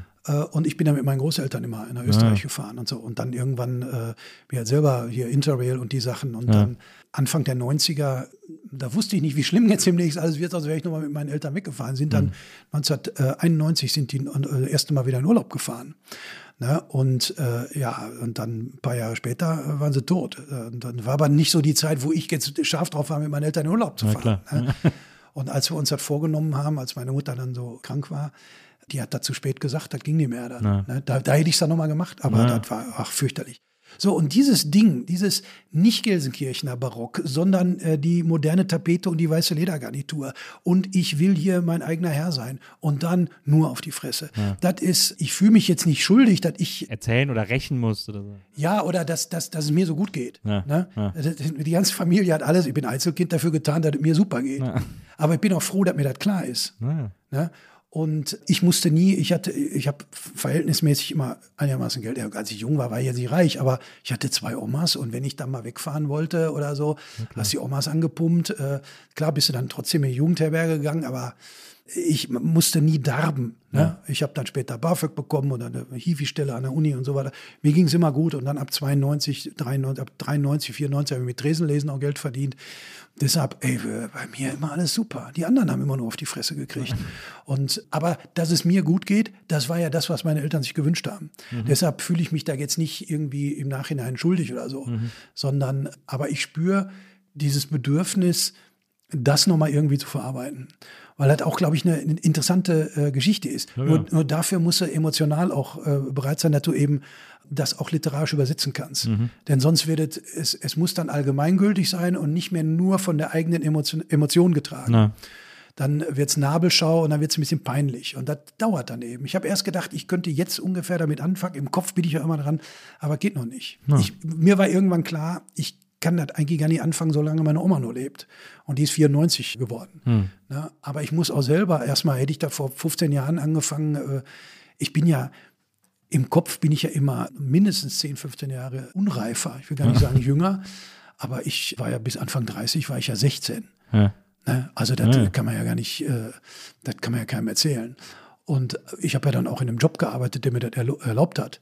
Da bist du auf Kabaretttournee, na immer hoch die Tassen, gib ihm Gummi und Ja. äh, das war ja scheißegal. Ne? Du hast zur Not morgens im Hotel gegöbelt und abends bist du aufgetreten. Das ging ja noch mit Mitte 20. Also ich war total, immer total unreif, ganz fürchterlich. Und ich bin sehr froh, ich bin sehr froh, dass es über, dass bestimmte Dinge, dass es damals keine Handys gab und Leute das Ja. hätten äh, Oh ja, aufnehmen können. Bin auch sehr glücklich drüber. Aber ich wäre auch noch mal gerne Mitte 20. Körperlich. Ja, obwohl bei mir ist ja so, ich war ja mit Mitte 20, ich habe ja noch 20 Kilo mehr gewogen als jetzt. Also von daher, ich bin so ein bisschen Benjamin Button-mäßig. Mir geht das umgekehrt. Wenn ich heute sehe, was für Scheiß, äh, wie, wie scheiße ich manchmal äh, damals aussah, da geht heute besser. Vor ein paar Jahren war es noch besser. Da habe ich wiederum noch mal 20 Kilo weniger gehabt, als ich, als ich jetzt aber, also, nee, na, 15. Aber das ist der Gewicht ist nicht das einzige, aber offenbar etwas hat mich beschäftigt. Ich hatte mal äh, zur Zeit von Tresenlesen hatte ich mal hier oben keine Haare mehr, hab's mir dann hinten auf den Kragen wachsen lassen. Gute Idee. Sieht man dann, dass ich Locken habe. Also wie mein Vater immer sagte, du hast jetzt ein richtiges Pennerkissen. Und dann gibt's so ein Foto, wie ich auf der Bühne stehe und hinter mir ist ein Scheinwerfer. Da leuchtet das durch die sehr dünnen Locken da hinten. Das ist ganz fürchterlich. Meine, meine Freundin nennt das immer Puppenhaar. Ja, ganz genau. das ist dann so dünn. Aber da kann man dich dann immer schön äh, daran äh, aus der Kneipe ziehen. Das ist dann, tut aber auch weh. Ich muss auch, als du von der Kneipe erzählst, muss ich dann denken, weil im Rheinland gibt es ja auch diese alten Kneipen oder gab es ja auch früher immer. Mein Vater ist auch immer gerne so am Wochenende in die Kneipe gegangen. Manchmal, wenn er auf mich aufpassen musste, musste ich dann halt mit. Und äh, das, das war für mich immer fantastisch, weil dann, ich habe dann immer äh, eine Tafel Goldnuss bekommen. Die hatten sie ja immer hinterm Tresen. Goldnusspärchen. Ja, diese, diese Goldnuss aus dieser Aldi-Haselnussschokolade mit garantiert 27 ganzen Nüssen. Und dann durfte ich eine Cola haben und dann hat mein Vater mir immer äh, Geld gegeben für die Musikbox. Und dann durfte ich immer für die ganze Kneipe Musik anmachen, was die natürlich alle wahnsinnig gefreut hat. Durftest du, äh, erstens durftest du nicht flippern? Oder gab's da Es gab keinen Flipper, aber so ein Geldspielautomat. Da, Ah, ja. mal, da hat er mir dann Geld eingeworfen und gesagt, Nils, pass darauf auf. Hab ich, so, ich, ah, gleich habe ich Oder hast du was gewonnen? Nee, natürlich nie. Aber du, du denkst aber, du kannst das durch Drücken auf die Tasten irgendwie Ja, beeinflussen. wenn es so, dü- wenn du Ja, so im ja, richtigen ja. Moment drücken musst. Da habe ich, glaube ich, schon mal 40 Pfennig gewonnen. Da Ja. ich dann wahnsinnig stolz. Ein Freund von mir hatte so ein Ding im Keller. Ja. Und der hat dann aber immer das Geld wieder da rausgeholt. Ich überlege auch immer noch, die gibt es ja mittlerweile, die kriegst du echt für einen Apfel und ein Ei irgendwie so auf Ebay Ja. oder so. Ob ich mir irgendwann mal noch so ein Teil Ja, hole. doch, und- eigentlich ist das geil. Hast du denn, war das dann so eine Kölschkneipe? Ja, ja. Das war so, in, wie gesagt, in Wesseling zwischen Köln und Bonn und da, da gab es so ganz viele so ganz klassische. Weil Kölsch ist ja immer aus diesen Reagenzgläsern, das läuft ja noch schneller rein als jetzt Pilz. ja, muss ja auch, ist ja obergärig. Ja. Muss ja einen kleinen, muss ja einen kleinen Wir haben früher immer gesagt, wir fahren nach Köln, ziehen mit den Leuten um die Häuser, die anderen sind besoffen, liegen unterm Tisch und wir können auch fahren. Als westfälische Pilztrinker. Ich bin ja direkt neben einer Schule, neben einer Brauerei zur Schule gegangen. Ach, welche Brauerei war das? Die, Priva die Privatbrauerei Moritz Fiege. Bis heute, jetzt in, Fiege, fünf, glaub, in fünfter Generation äh, äh, in Familienbesitz. Also jetzt hat gerade die nächste Generation übernommen, gehören zu keinem, zu keinem Konzern oder so. Ja. Und direkt neben unserer Schule war die Brauerei. Und wenn man Abitur gemacht hat, war das Sitte, man geht da an die Pforte und ganz früher bekam man ein Fässchen. Und zu unserer Zeit, damals 86 habe ich Abi gemacht, Fiegehäuschen. Das waren so, da waren glaube ich zwölf Bullen drin, so kleine 0,3 Granaten. Und die waren aufgemacht wie Fachwerkhäuser. Ah, ja. Und dann hast du oben hochgezogen, dann hast du das rote Dach stand dann so, Ja. so spitz auf. Und das war früher immer so, wenn Leute aus Bo- Bochum weggegangen sind, musstest du denen, wenn du da hingefahren bist, immer entweder einen Kasten oder ein Häuschen, ein Fiegehäuschen mitbringen. Und wenn du mit dem Zug irgendwo hingefahren bist, als wir dann da Interrail gemacht haben, bis, bis Paris schon mal äh, äh, äh, so ein Häuschen Fiegehäuschen weg, weg, weggemacht. Ja, Ja. ja. Ja. Oder Fahrbier war ja damals auch äh, sehr modern, darf man alles gar nicht mehr erzählen. Schon. Aber Fiege, stimmt. Ich habe die ganze Zeit überlegt, was Bochum für ein, was Bochum für ein Pilz hatte. Ähm, aber Ja, das ist für äh, Erwachsene. Na, das ist ja aus, ist für Erwachsene. Auswärtige kommen damit nicht so klar, weil das ein bisschen herb ist. Ja.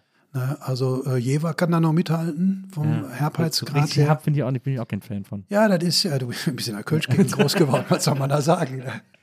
Nee, das ist, gehört mittlerweile in Bochum. Früher war das auch gar nicht so ausgeprägt. Da gab es zum Beispiel im Stadion kein Fiegepilz. Wir hatten Festpilz aus Recklinghausen, wir hatten, äh, äh, ich weiß nicht, ob wir mal Staude hatten, aber wir hatten nochmal Sternpilz und so. Aber jetzt ist es doch so seit, weiß ich nicht, 25 Jahren oder so, gehört das äh, dazu. Eine Ja. Fiegepilz und eine Currywurst von Dönninghaus. Ist doch, Fiege ist doch mittlerweile fast eigentlich so ein Kultbier, wie so, wie Ist so ein bisschen- oder so. Ja, äh, das stimmt, aber da kommen natürlich dann die großen Konzerne und äh, gehen in den Preiskampf. Imbev. Ja, aber da kommen so Köpi oder so, äh, kann man alles trinken, will jetzt gar nichts, also steigen sie mir in Duisburg Ja, auf. Köpi ist es schon, wird schon kritisch, finde ich. Ja, aber nee, ich will nicht, dass sie mir in Duisburg auf den Kopf steigen, aber naja, die gehen dann in den Preiskampf und das ist dann äh, auch bei hier, dieses große Stadtfest Bochum Total, Ja. was ja mittlerweile, glaube ich, fast so groß wie das Ringfest in Köln. Ja. Waren jetzt wieder vier Tage, 600.000 äh, Leute. Ich glaube, da gibt's auch kein Fiege mehr. Weil dann, da, da kann so eine ähm, Privatbrauerei äh, kommt dann irgendwann ein bisschen in äh, Schwierigkeiten. Das ist schon, und weil die Eckkneipen immer mehr verschwinden, wie zum Beispiel Haus Fei und so, ne, die haben noch Fiege. Und ist vom Fass dann einfach, wenn du damit aufgewachsen bist. Ich meine, gab früher, Ende der 40er, gab es mal eine Werbepostkarte. Da stand drauf schon, das Kindlein in der Wiege greift zum Bier von Moritz Fiege. das kannst du heute auch nicht mehr machen. Die vergeben einmal im Jahr die Moritz Fiege Bierkutschermütze an Leute, die sich um die Gegend äh, verdient gemacht haben. Ja.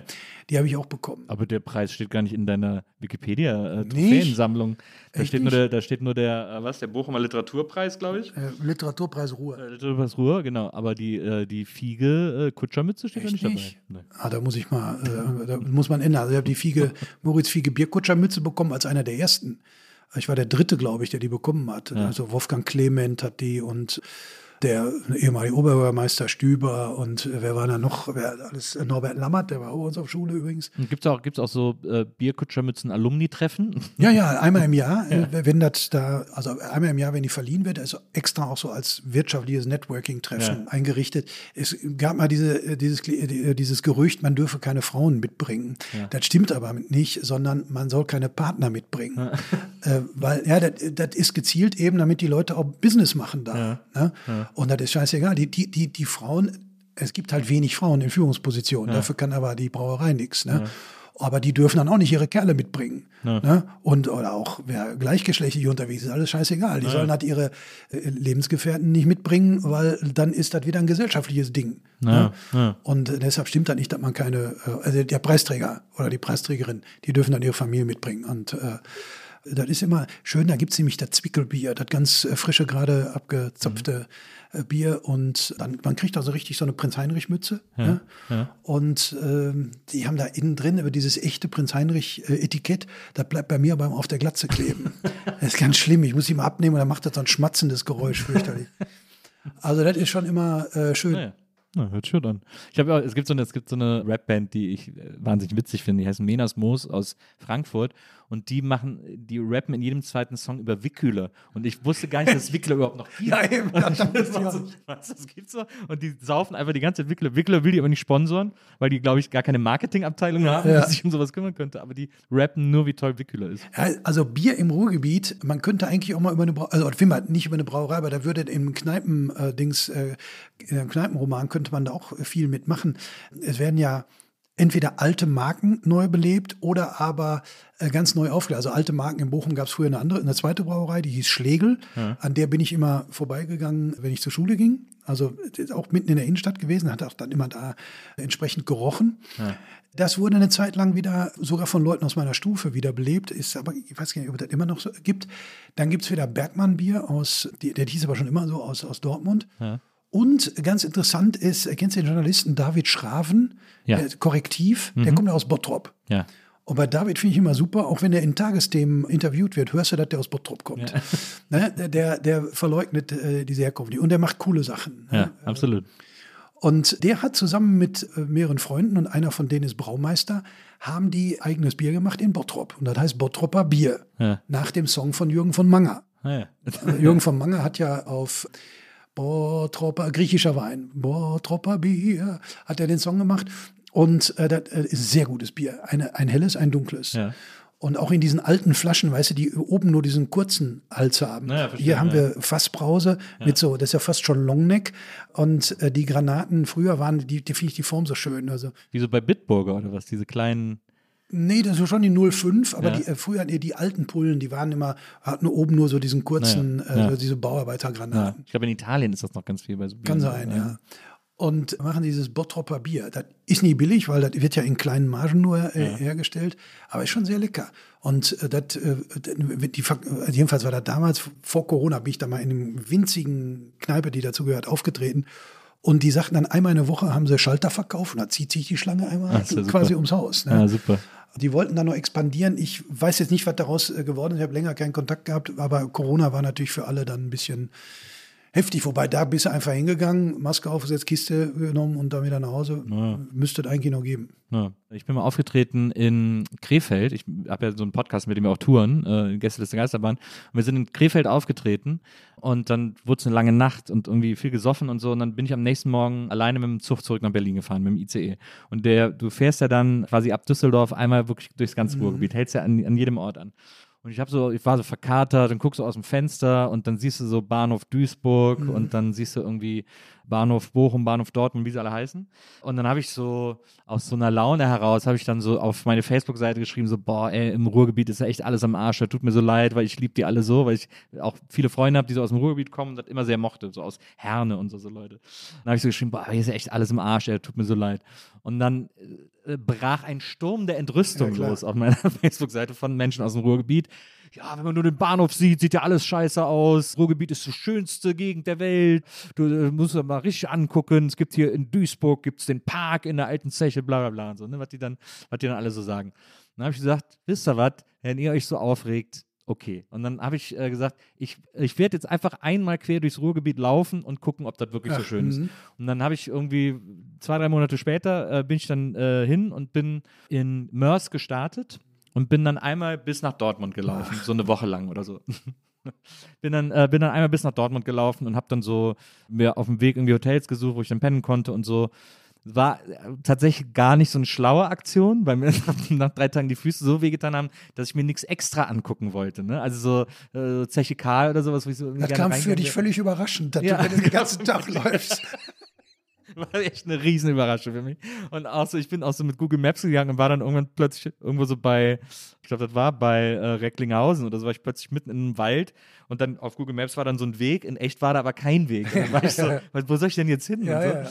ja, Aber ich bin so, wirklich war auch im, im Zentro äh, in Oberhausen und so, oder Centro, wie man so schön sagt, äh, und bin einmal überall gewesen. Bin einmal wirklich einmal durchgelaufen. So. Ja, zu Fuß würde ich es jetzt nicht machen, weil du kannst dann äh, da, wo du dann hinfährst, Ja. zum, zum Beispiel sagen wir mal äh, Zeche Zollverein, Zeche und Kokerei Zollverein, Genau. UNESCO Weltkulturerbe. Da läufst du ja noch genug. Ja. ja, man muss das mit dem Fahrrad machen. Man muss eigentlich mit dem Fahrrad machen. Ja, oder sich in Bochum verabreden und dann mit dem Auto fahren. Also, du bist so, bist du dann die, mit dem Fahrrad kannst du natürlich die berühmte Erzbahntrasse fahren. Ja. Ne, die fährt dann von Jahrhunderthalle oder ja, alte Kruppgelände Jahrhunderthalle Bochum bis zur Zeche Nordstern in äh, Gelsenkirchen. Und wenn du über solche Wege fährst oder auch äh, wenn du nicht über die Autobahn fährst, du merkst ja wirklich nicht, wo die eine Stadt aufhört und die andere anfängt. Ja, ja. Genau, das fand ich nämlich das Bemerkenswerte. Da, da, die Städte sind da alle so krass ineinander verzahnt, dass das, dass das schleichende Übergänge sind sozusagen. Du erkennst es manchmal an den Straßenschildern, weil in Herne zum Beispiel die schwarz-weiß und in Bochum blau-weiß. Und ich glaube in Dortmund auch wieder, die, die würden die nicht blau-weiß machen. Die, sind, äh, die hassen das schon, dass die Autobahnausfahrten blau-weiß sind. Nee, aber da, da, äh, gerade äh, da, da ist ja im Ruhrgebiet mal richtig, ist ja mal was richtig gemacht worden, dass man also das Erbe der Schwerindustrie, die ganzen Zechen und Stahlwerke, nicht alle komplett platt gemacht hat. Ich habe mal Genau. mit dem Intendanten vom äh, damaligen Intendanten vom Theater Oberhausen gesprochen, dem Peter Karp, und der hat ein Stück gemacht nach dem Buch äh, 1984 von David Peace. Da ging es äh, um den Bergarbeiterstreik. Den großen Streik in äh, England hat man damals, also ich bin ja die zehn Jahre älter als du, das hat man damals mit Arthur Scargill und äh, Arthur Scargill gegen äh, Maggie Thatcher. Ja. Das war, war ein legendärer Arbeitskampf. Ja. Und äh, da ging es um, äh, auch um die Bergleute. Und äh, die, die, die, die haben dann, als das Stück rauskam, haben die Gewerkschafter aus Großbritannien, aus England dahin geholt, sind durchs Ruhrgebiet gefahren. Der sagt, der Peter Karp, die haben geweint. Weil bei denen alles platt gemacht worden ist. Da siehst du dann nicht mehr. Ja, ja. Da siehst du keine Fördertürme mehr. Da ist jetzt im wahrsten Sinne des Wortes Gras drüber gewachsen. Mhm. Und bei uns stehen natürlich bei weitem, also wir haben ja zigtausend Fördertürme früher gehabt, weil ja nicht ein Förderturm pro Zeche, sondern pro Schacht. Ne? Und du siehst eben die Dinger noch und du, du kannst reingehen. Du kannst, also Zeche Zollverein ist im Bauhausstil gebaut und in der Kohlenwäsche ist äh, das wahnsinnige Ruhrmuseum. Und dann hast du die Kokerei. Also das ist, äh, das kann man nie beschreiben, das muss er sehen. Oder äh, eben die Jahrhunderthalle. Ne? Ich war da auf einem Randy Newman-Konzert. Ne? Randy Newman hat es gar nicht mehr eingekriegt. Ich dachte, sowas hätte er noch nie gesehen. Ich war auf dem, bin einmal eingeladen gewesen zum Europäischen Filmpreis, weil das äh, 2009 dann in äh, Bochum war, als quasi Vorbereitung auf die, auf die Kulturhauptstadt 2010. Ja. Und da liefen die ganzen europäischen Filmemacher alle mit dem Kopf im Nacken darum, weil sie die Jahrhunderthalle in Bochum ist absolute Weltklasse. Wir haben nicht viel Weltklasse im Ruhrgebiet, aber wenn, wenn es welche gibt, dann hat es mit diesem Erbe äh, zu tun. Und deshalb finde ich es auch falsch, so zu tun, als hätte es das nie gegeben. Ja. Natürlich es heute für Imagekampagnen völlig uninteressant. Also wenn, eine, wenn du eine Firma dazu kriegen willst, ihren Firmensitz ins Ruhrgebiet zu verlagern, ist Infrastruktur, die Anbindung und sowas alles natürlich viel wichtiger. Aber für die Leute ist es wichtig und dann über Eck dann auch wieder für welche, die von außerhalb kommen. Du willst nicht irgendwo hinkommen, wo die Leute keine Identität haben, wo du dich auch mit der Geschichte nicht beschäftigen kannst. Und äh, deshalb muss man immer so einen Mittelweg finden. Man kann es nicht verleugnen, tut ja auch in Bayern keiner. Ne? Laptop und Lederhose. Ne? Und bei uns wäre es Grubenlampe und Laptop, keine Ahnung, das fehlt jetzt die Alliteration. Aber deshalb, es gibt Leute, die sagen, ah, lass uns mit dem Scheiß jetzt in Ruhe, können wir nichts mehr mit anfangen. Und das, das halte ich für falsch. Die Reaktion auf das, was du bei Facebook geschrieben hast, Ja. kommt aus einem tief sitzenden Minderwertigkeitskomplex, weil sie früher immer nur Ja, ja. gesagt haben, Ja, die sind alle doof. Und es ist auch total hässlich, weil das früher ja auch war. Ne? Wenn in den 50ern konntest du wirklich nicht die Wäsche draußen hängen lassen, wenn der Wind aus der verkehrten Richtung kam. Nur in Bochum, wo ich herkomme, hat die letzte Zeche 1973 zugemacht. Und meine Schwiegermutter, als ich die Ende der 90er kennenlernte, die hat damals noch gedacht, man könne nicht mit einem weißen Hemd durch die Bochumer Innenstadt gehen, ohne sich hinter den Ruß aus dem Kragen wischen zu müssen. Das war zum Teil äh, früher so, aber das habe ich schon nicht mehr mitbekommen. Ja. Ne? So, und äh, aber äh, die Leute und jetzt vor allem die Nachgeborenen äh, sind halt ja stolz darauf, weil das ist, was uns von anderen unterscheidet. Mhm. Ne? Die, die Almen und der, der, die ganze scheiß Landschaft, Mhm. ja das, worauf die Bayern so stolz sind, obwohl sie dafür nichts können. Muss man auch mal sagen. Natur, Also, ist, sagen, die können überhaupt nichts dafür. Ne, Natur ist Zufall. Ja. Ne? Die haben es doch nicht mal verdient, muss man ehrlicherweise sagen. Die meisten nicht, das ist, auch, das ist richtig. Aber bei uns zum Beispiel, jetzt ist zum Beispiel im Westen von Bochum ist jetzt äh, vor einigen Jahren ein neues Autobahndreieck entstanden. Ja. Das ist doch geil.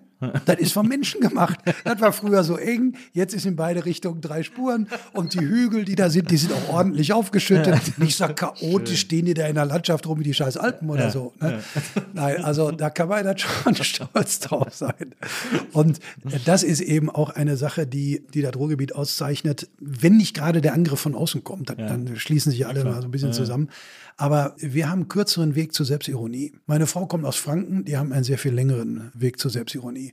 Und deshalb ist mein Spruch woanders ist auch scheiße im Ruhrgebiet so dankbar angenommen worden, Ja. weil das Allgäu ist dann objektiv gesehen schöner. Aber äh, scheiße auf objektiv. Ne? Und ähm, Heimat ist eben bei uns das andere äh, gewesen. Und es gibt objektiv schöne Ecken im Süden von Essen und, und, und so. Ne? Immer in den Mülheim auch überraschend schön. ja, ja, ja, doch. Mülheim ist ja wirklich direkt, äh, da fließt die Ruhr ja quasi in der Mitte äh, durch und so. Da kann man alles nicht, äh, da kann man nicht meckern. Aber eben die, die Leute wissen, dass man es ein bisschen auch ironisch äh, nehmen muss und äh, keiner, weil keiner auch mehr dahin zurück will. Es das ist ja, will ja keiner mehr diese, diese Arbeit machen, vor allem. Was viele, gerade die Älteren, als Verlust empfinden, ist der Verlust äh, von Solidarität. Denn das ist tatsächlich früher im Ruhrgebiet sagen wir mal, na, bis zu einem gewissen Punkt vielleicht ein Klischee gewesen, aber sagen wir mal, was die Bergarbeiter anging, auch wirklich gelebt gewesen.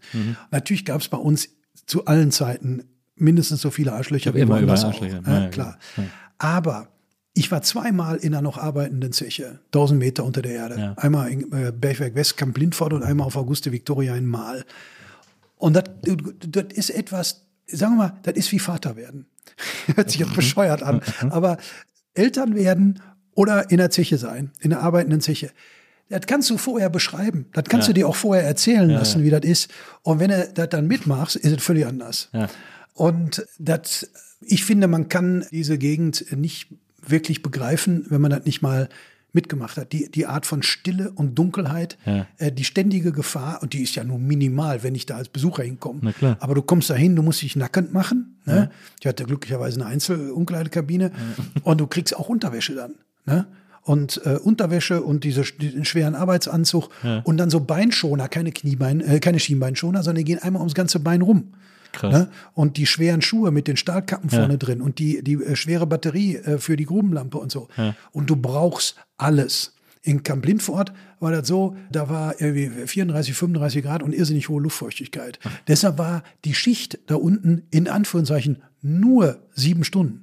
Die sind da sieben Stunden unter diesen äh, äh, Bedingungen. Jetzt müssten, mussten die da nicht mehr mit dem Presslufthammer über Kopf arbeiten, sondern das ist maschinell und du hast da vier, fünf Also hatten es richtig gemütlich. Das Muss nicht im Vergleich zu früher. Ja, ja. Ne, wenn du dann in so einen Flöz kriegst und musst über Kopf acht Stunden mit dem Presslufthammer Wahnsinn. hämmern, da ist natürlich was anderes. Und Bergleute waren dann sehr gut ausgebildete Mechatroniker, deshalb sind die auch in anderen Bereichen durchaus gesucht gewesen, weil die müssen ja vor Ort immer alles reparieren, was kaputt geht.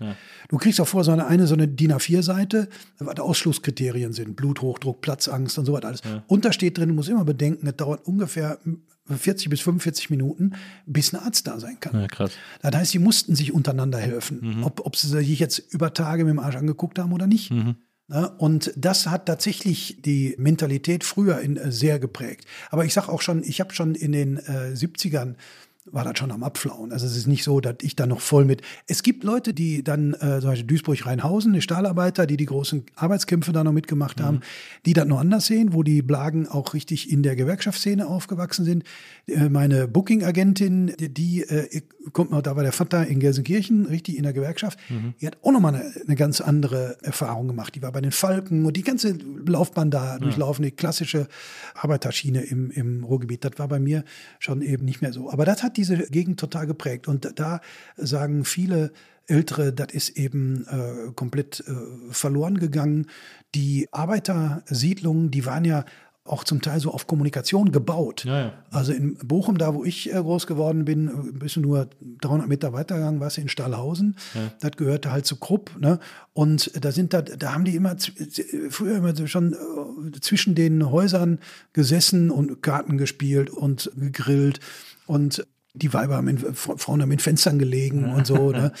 Wobei da sind die Häuser maximal drei Stockwerke, da wo meine äh, andere Oma an der Poststraße in Bochum herkam, da war dann, hatte ich in Erinnerung, dass noch ein bisschen höher war, da haben sie wirklich, das habe ich noch mitbekommen, wie die sich über die Fassade unterhalten haben und unten saßen die Kerle in Unterhemden und haben Skat gespielt, an so, an so einem Holztisch, den sie rausgetragen haben. Ne? Und dahinter die Schuppen, wo sie ganz früher Viecher drin hatten und dann später, was weiß ich, Fahrräder, keine Ahnung. Und das empfinden viele als, als Verlust, dass das äh, so nicht mehr äh, gegeben sei. Ja. Ist das denn, das ist etwas, was mich gefragt habe, ich habe das, äh, ich hab das ja von dir auch mal gehört, diese Erfahrung in dem der Tagebau, was ich mir auch immer so krass vorstelle, weil man, je mehr ich drüber nachdenke, also wenn man da drin steht und da ist irgendwie mal 800 Meter tief oder 1000 Meter tief oder so, man, dass man ja, man überlegt ja, denkt ja irgendwann so über Schwerkraft nach und denkt so, aber wieso ist denn, wieso kann ich denn hier stehen, wieso fällt das nicht einfach auf mich drauf, so, ne? Was ja auch immer wieder passiert, wenn so. Das heißt, du warst in ist. Naturwissenschaften auch nicht so gut. Ja, ne? nee. Früher in der Schule. Aber, Ich auch nicht. Aber worauf ich hinaus will, ist, also ich, wie gesagt, ich liebe den Humor der Menschen aus Ruhrpott sehr, weil du, wie du sagst, es gibt eine Selbstironie und es, man nimmt nicht alles so ernst, aber es gibt trotzdem eine tiefe Verbindung untereinander oder, oder zu den Leuten, die sie mögen. Das ist die Erfahrung, die ich auch mit meinen Freunden aus dem Ruhrgebiet gemacht habe.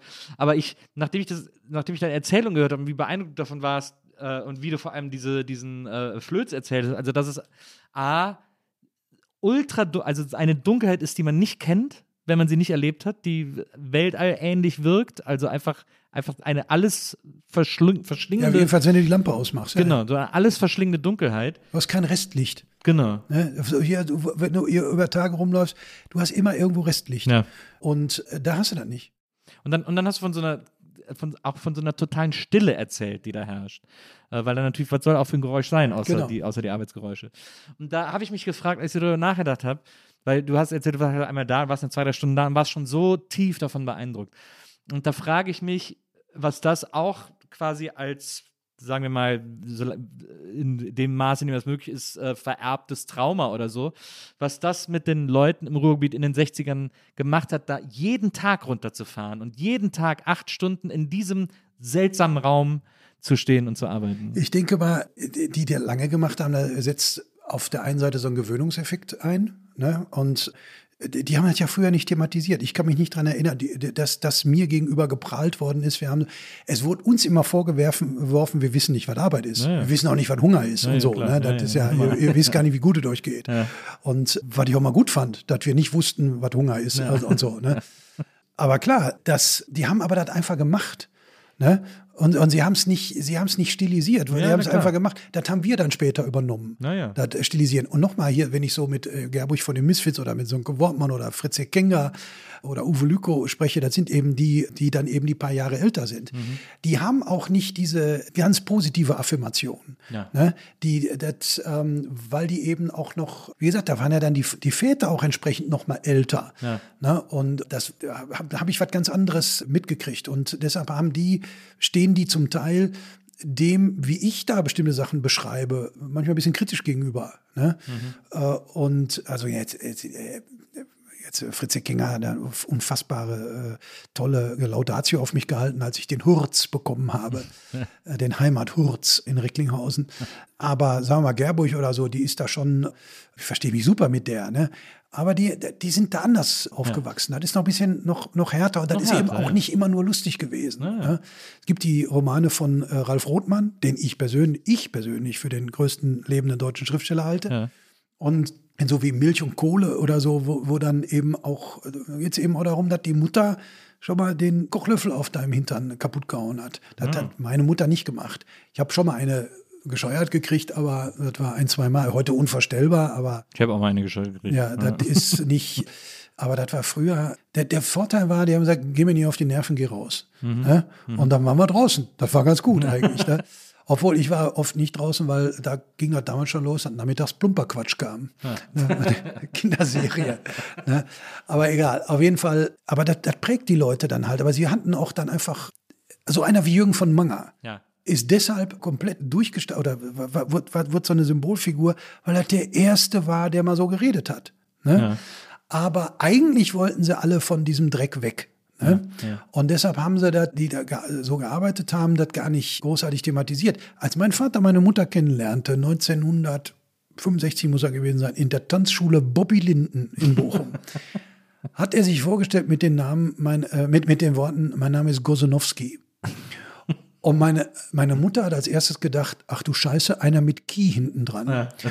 Das wollten sie, wollte sie nicht. Und äh, also das heißt, das ist aber auch speziell, kommt von meiner Oma her. Da war so ein äh, nochmal doppelt so ein Aufstiegsgedanke und man will mit diesem klassischen Ruhrgebiet einfach nichts zu tun haben. Meine Oma war bis zuletzt, da hat die sich immer schick gemacht. Die hat noch sechs Tage vor ihrem Tod mit meiner Frau zusammen eine Bluse gekauft. Ne? Und hat gesagt, könnt ihr mich ja drin verbrennen. Und haben wir dann auch gemacht. Jetzt, auf, jeden, auf jeden Fall, äh, meine Oma hat immer hat sehr auf ihr Äußeres geachtet, wollte sich immer absetzen Ja, von den Kittelschürzen-Omas. Ja, ja. Das war meine andere Oma, da war das anders. Die kam aber auch richtig aus dem Bergarbeiterbereich, also weil der Mann ja Bergarbeiter war. Ja. Ich frage mich einfach, ob dieses, also weil äh, wir haben ja dann, wir haben ja im Ruhrgebiet diese spezielle Situation, anders als in eigentlich allen anderen Regionen in Deutschland. Also der Krieg ist vorbei. Wir haben das Problem mit den Kriegsheimkehrern, die ja auch alle tierisches Trauer mitgebracht haben, aber keiner redet über irgendwas, sondern versucht es irgendwie zu Hause einfach zu schaffen, sozusagen. Irgendwie. Dann geht es im Ruhrgebiet von, von dieser traumatisierten Generation über in diese super harte körperliche Arbeit unter Tage und natürlich auch die ganzen anderen Schwerindustrien, Stahl etc. und so. Und ich äh, frage mich manchmal, ob das dafür gesorgt hat, dass eben in dieser Region, also einerseits, wie du sagst, natürlich diese Solidarität ist auch groß unter Tage entstanden und hat da, hat da einen großen Ursprung. Aber ich, dass ich mich auch frage, ob da auch dieser Humor herkommt, der dann eben diese Selbstironie, wir haben es besprochen, ja auch manchmal fast was Galgenhumoriges hat. Ja, klar, also kein Bullshit. Ne? Ja, genau. Und das auf jeden Fall. Du kannst das ohne Galgenhumor nicht ertragen. Im Ruhrgebiet hast du natürlich, äh, was die Kriegsgeneration angeht, auch den Effekt, dass sehr viele da geblieben sind, weil sie ja äh, kriegs, äh, kriegswichtig waren. Ja.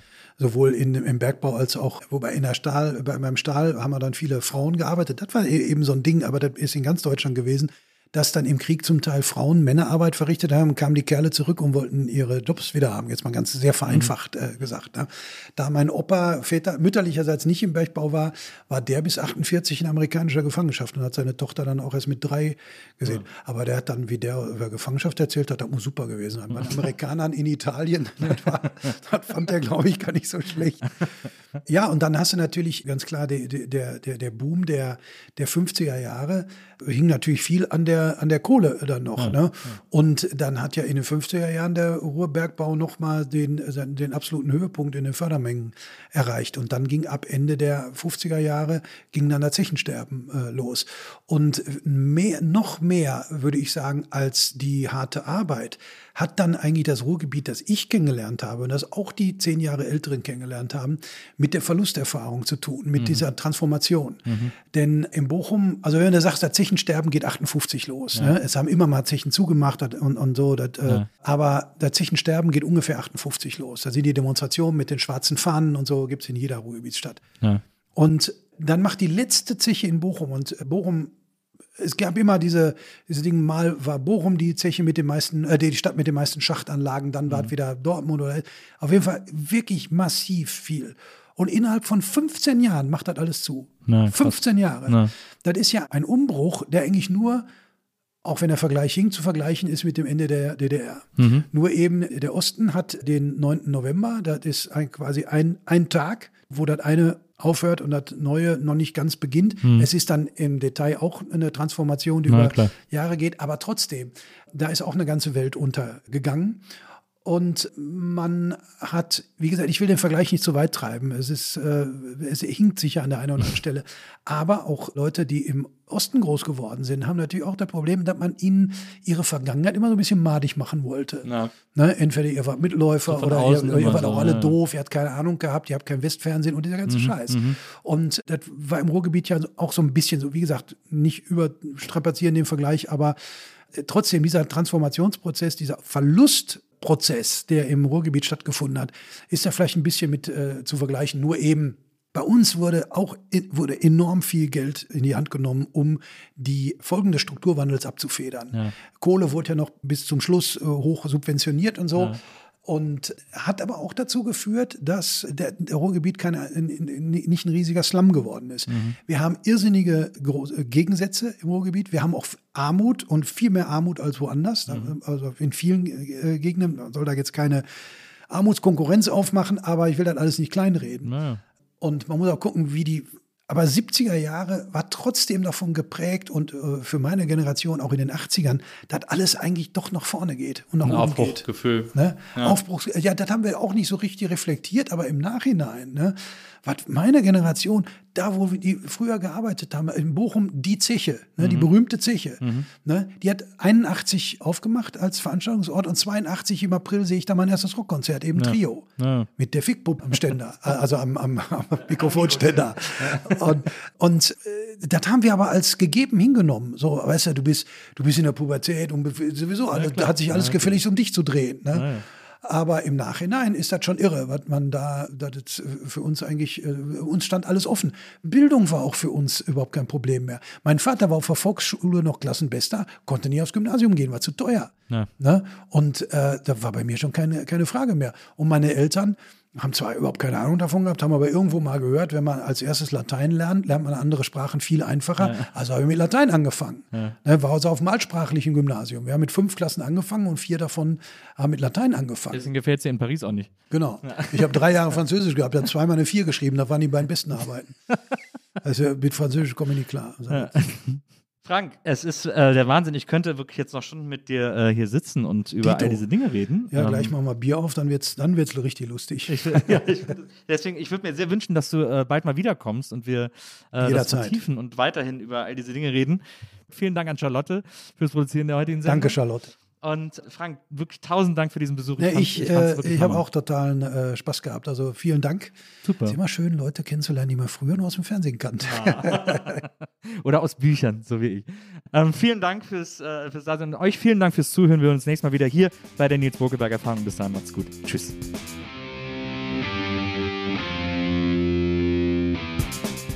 Die Nils Bokelberg Erfahrung. Von und mit Nils Bokelberg. Eine Produktion von Pool Artists.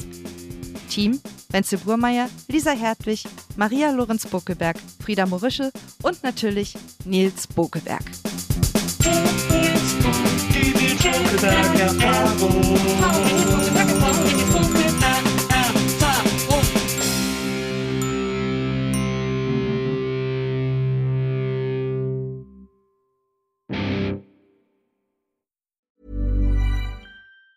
Even on a budget, quality is non-negotiable. That's why Quince is the place to score high-end essentials at 50 to 80% less than similar brands. Get your hands on buttery soft cashmere sweaters from just 60 bucks, Italian leather jackets, and so much more.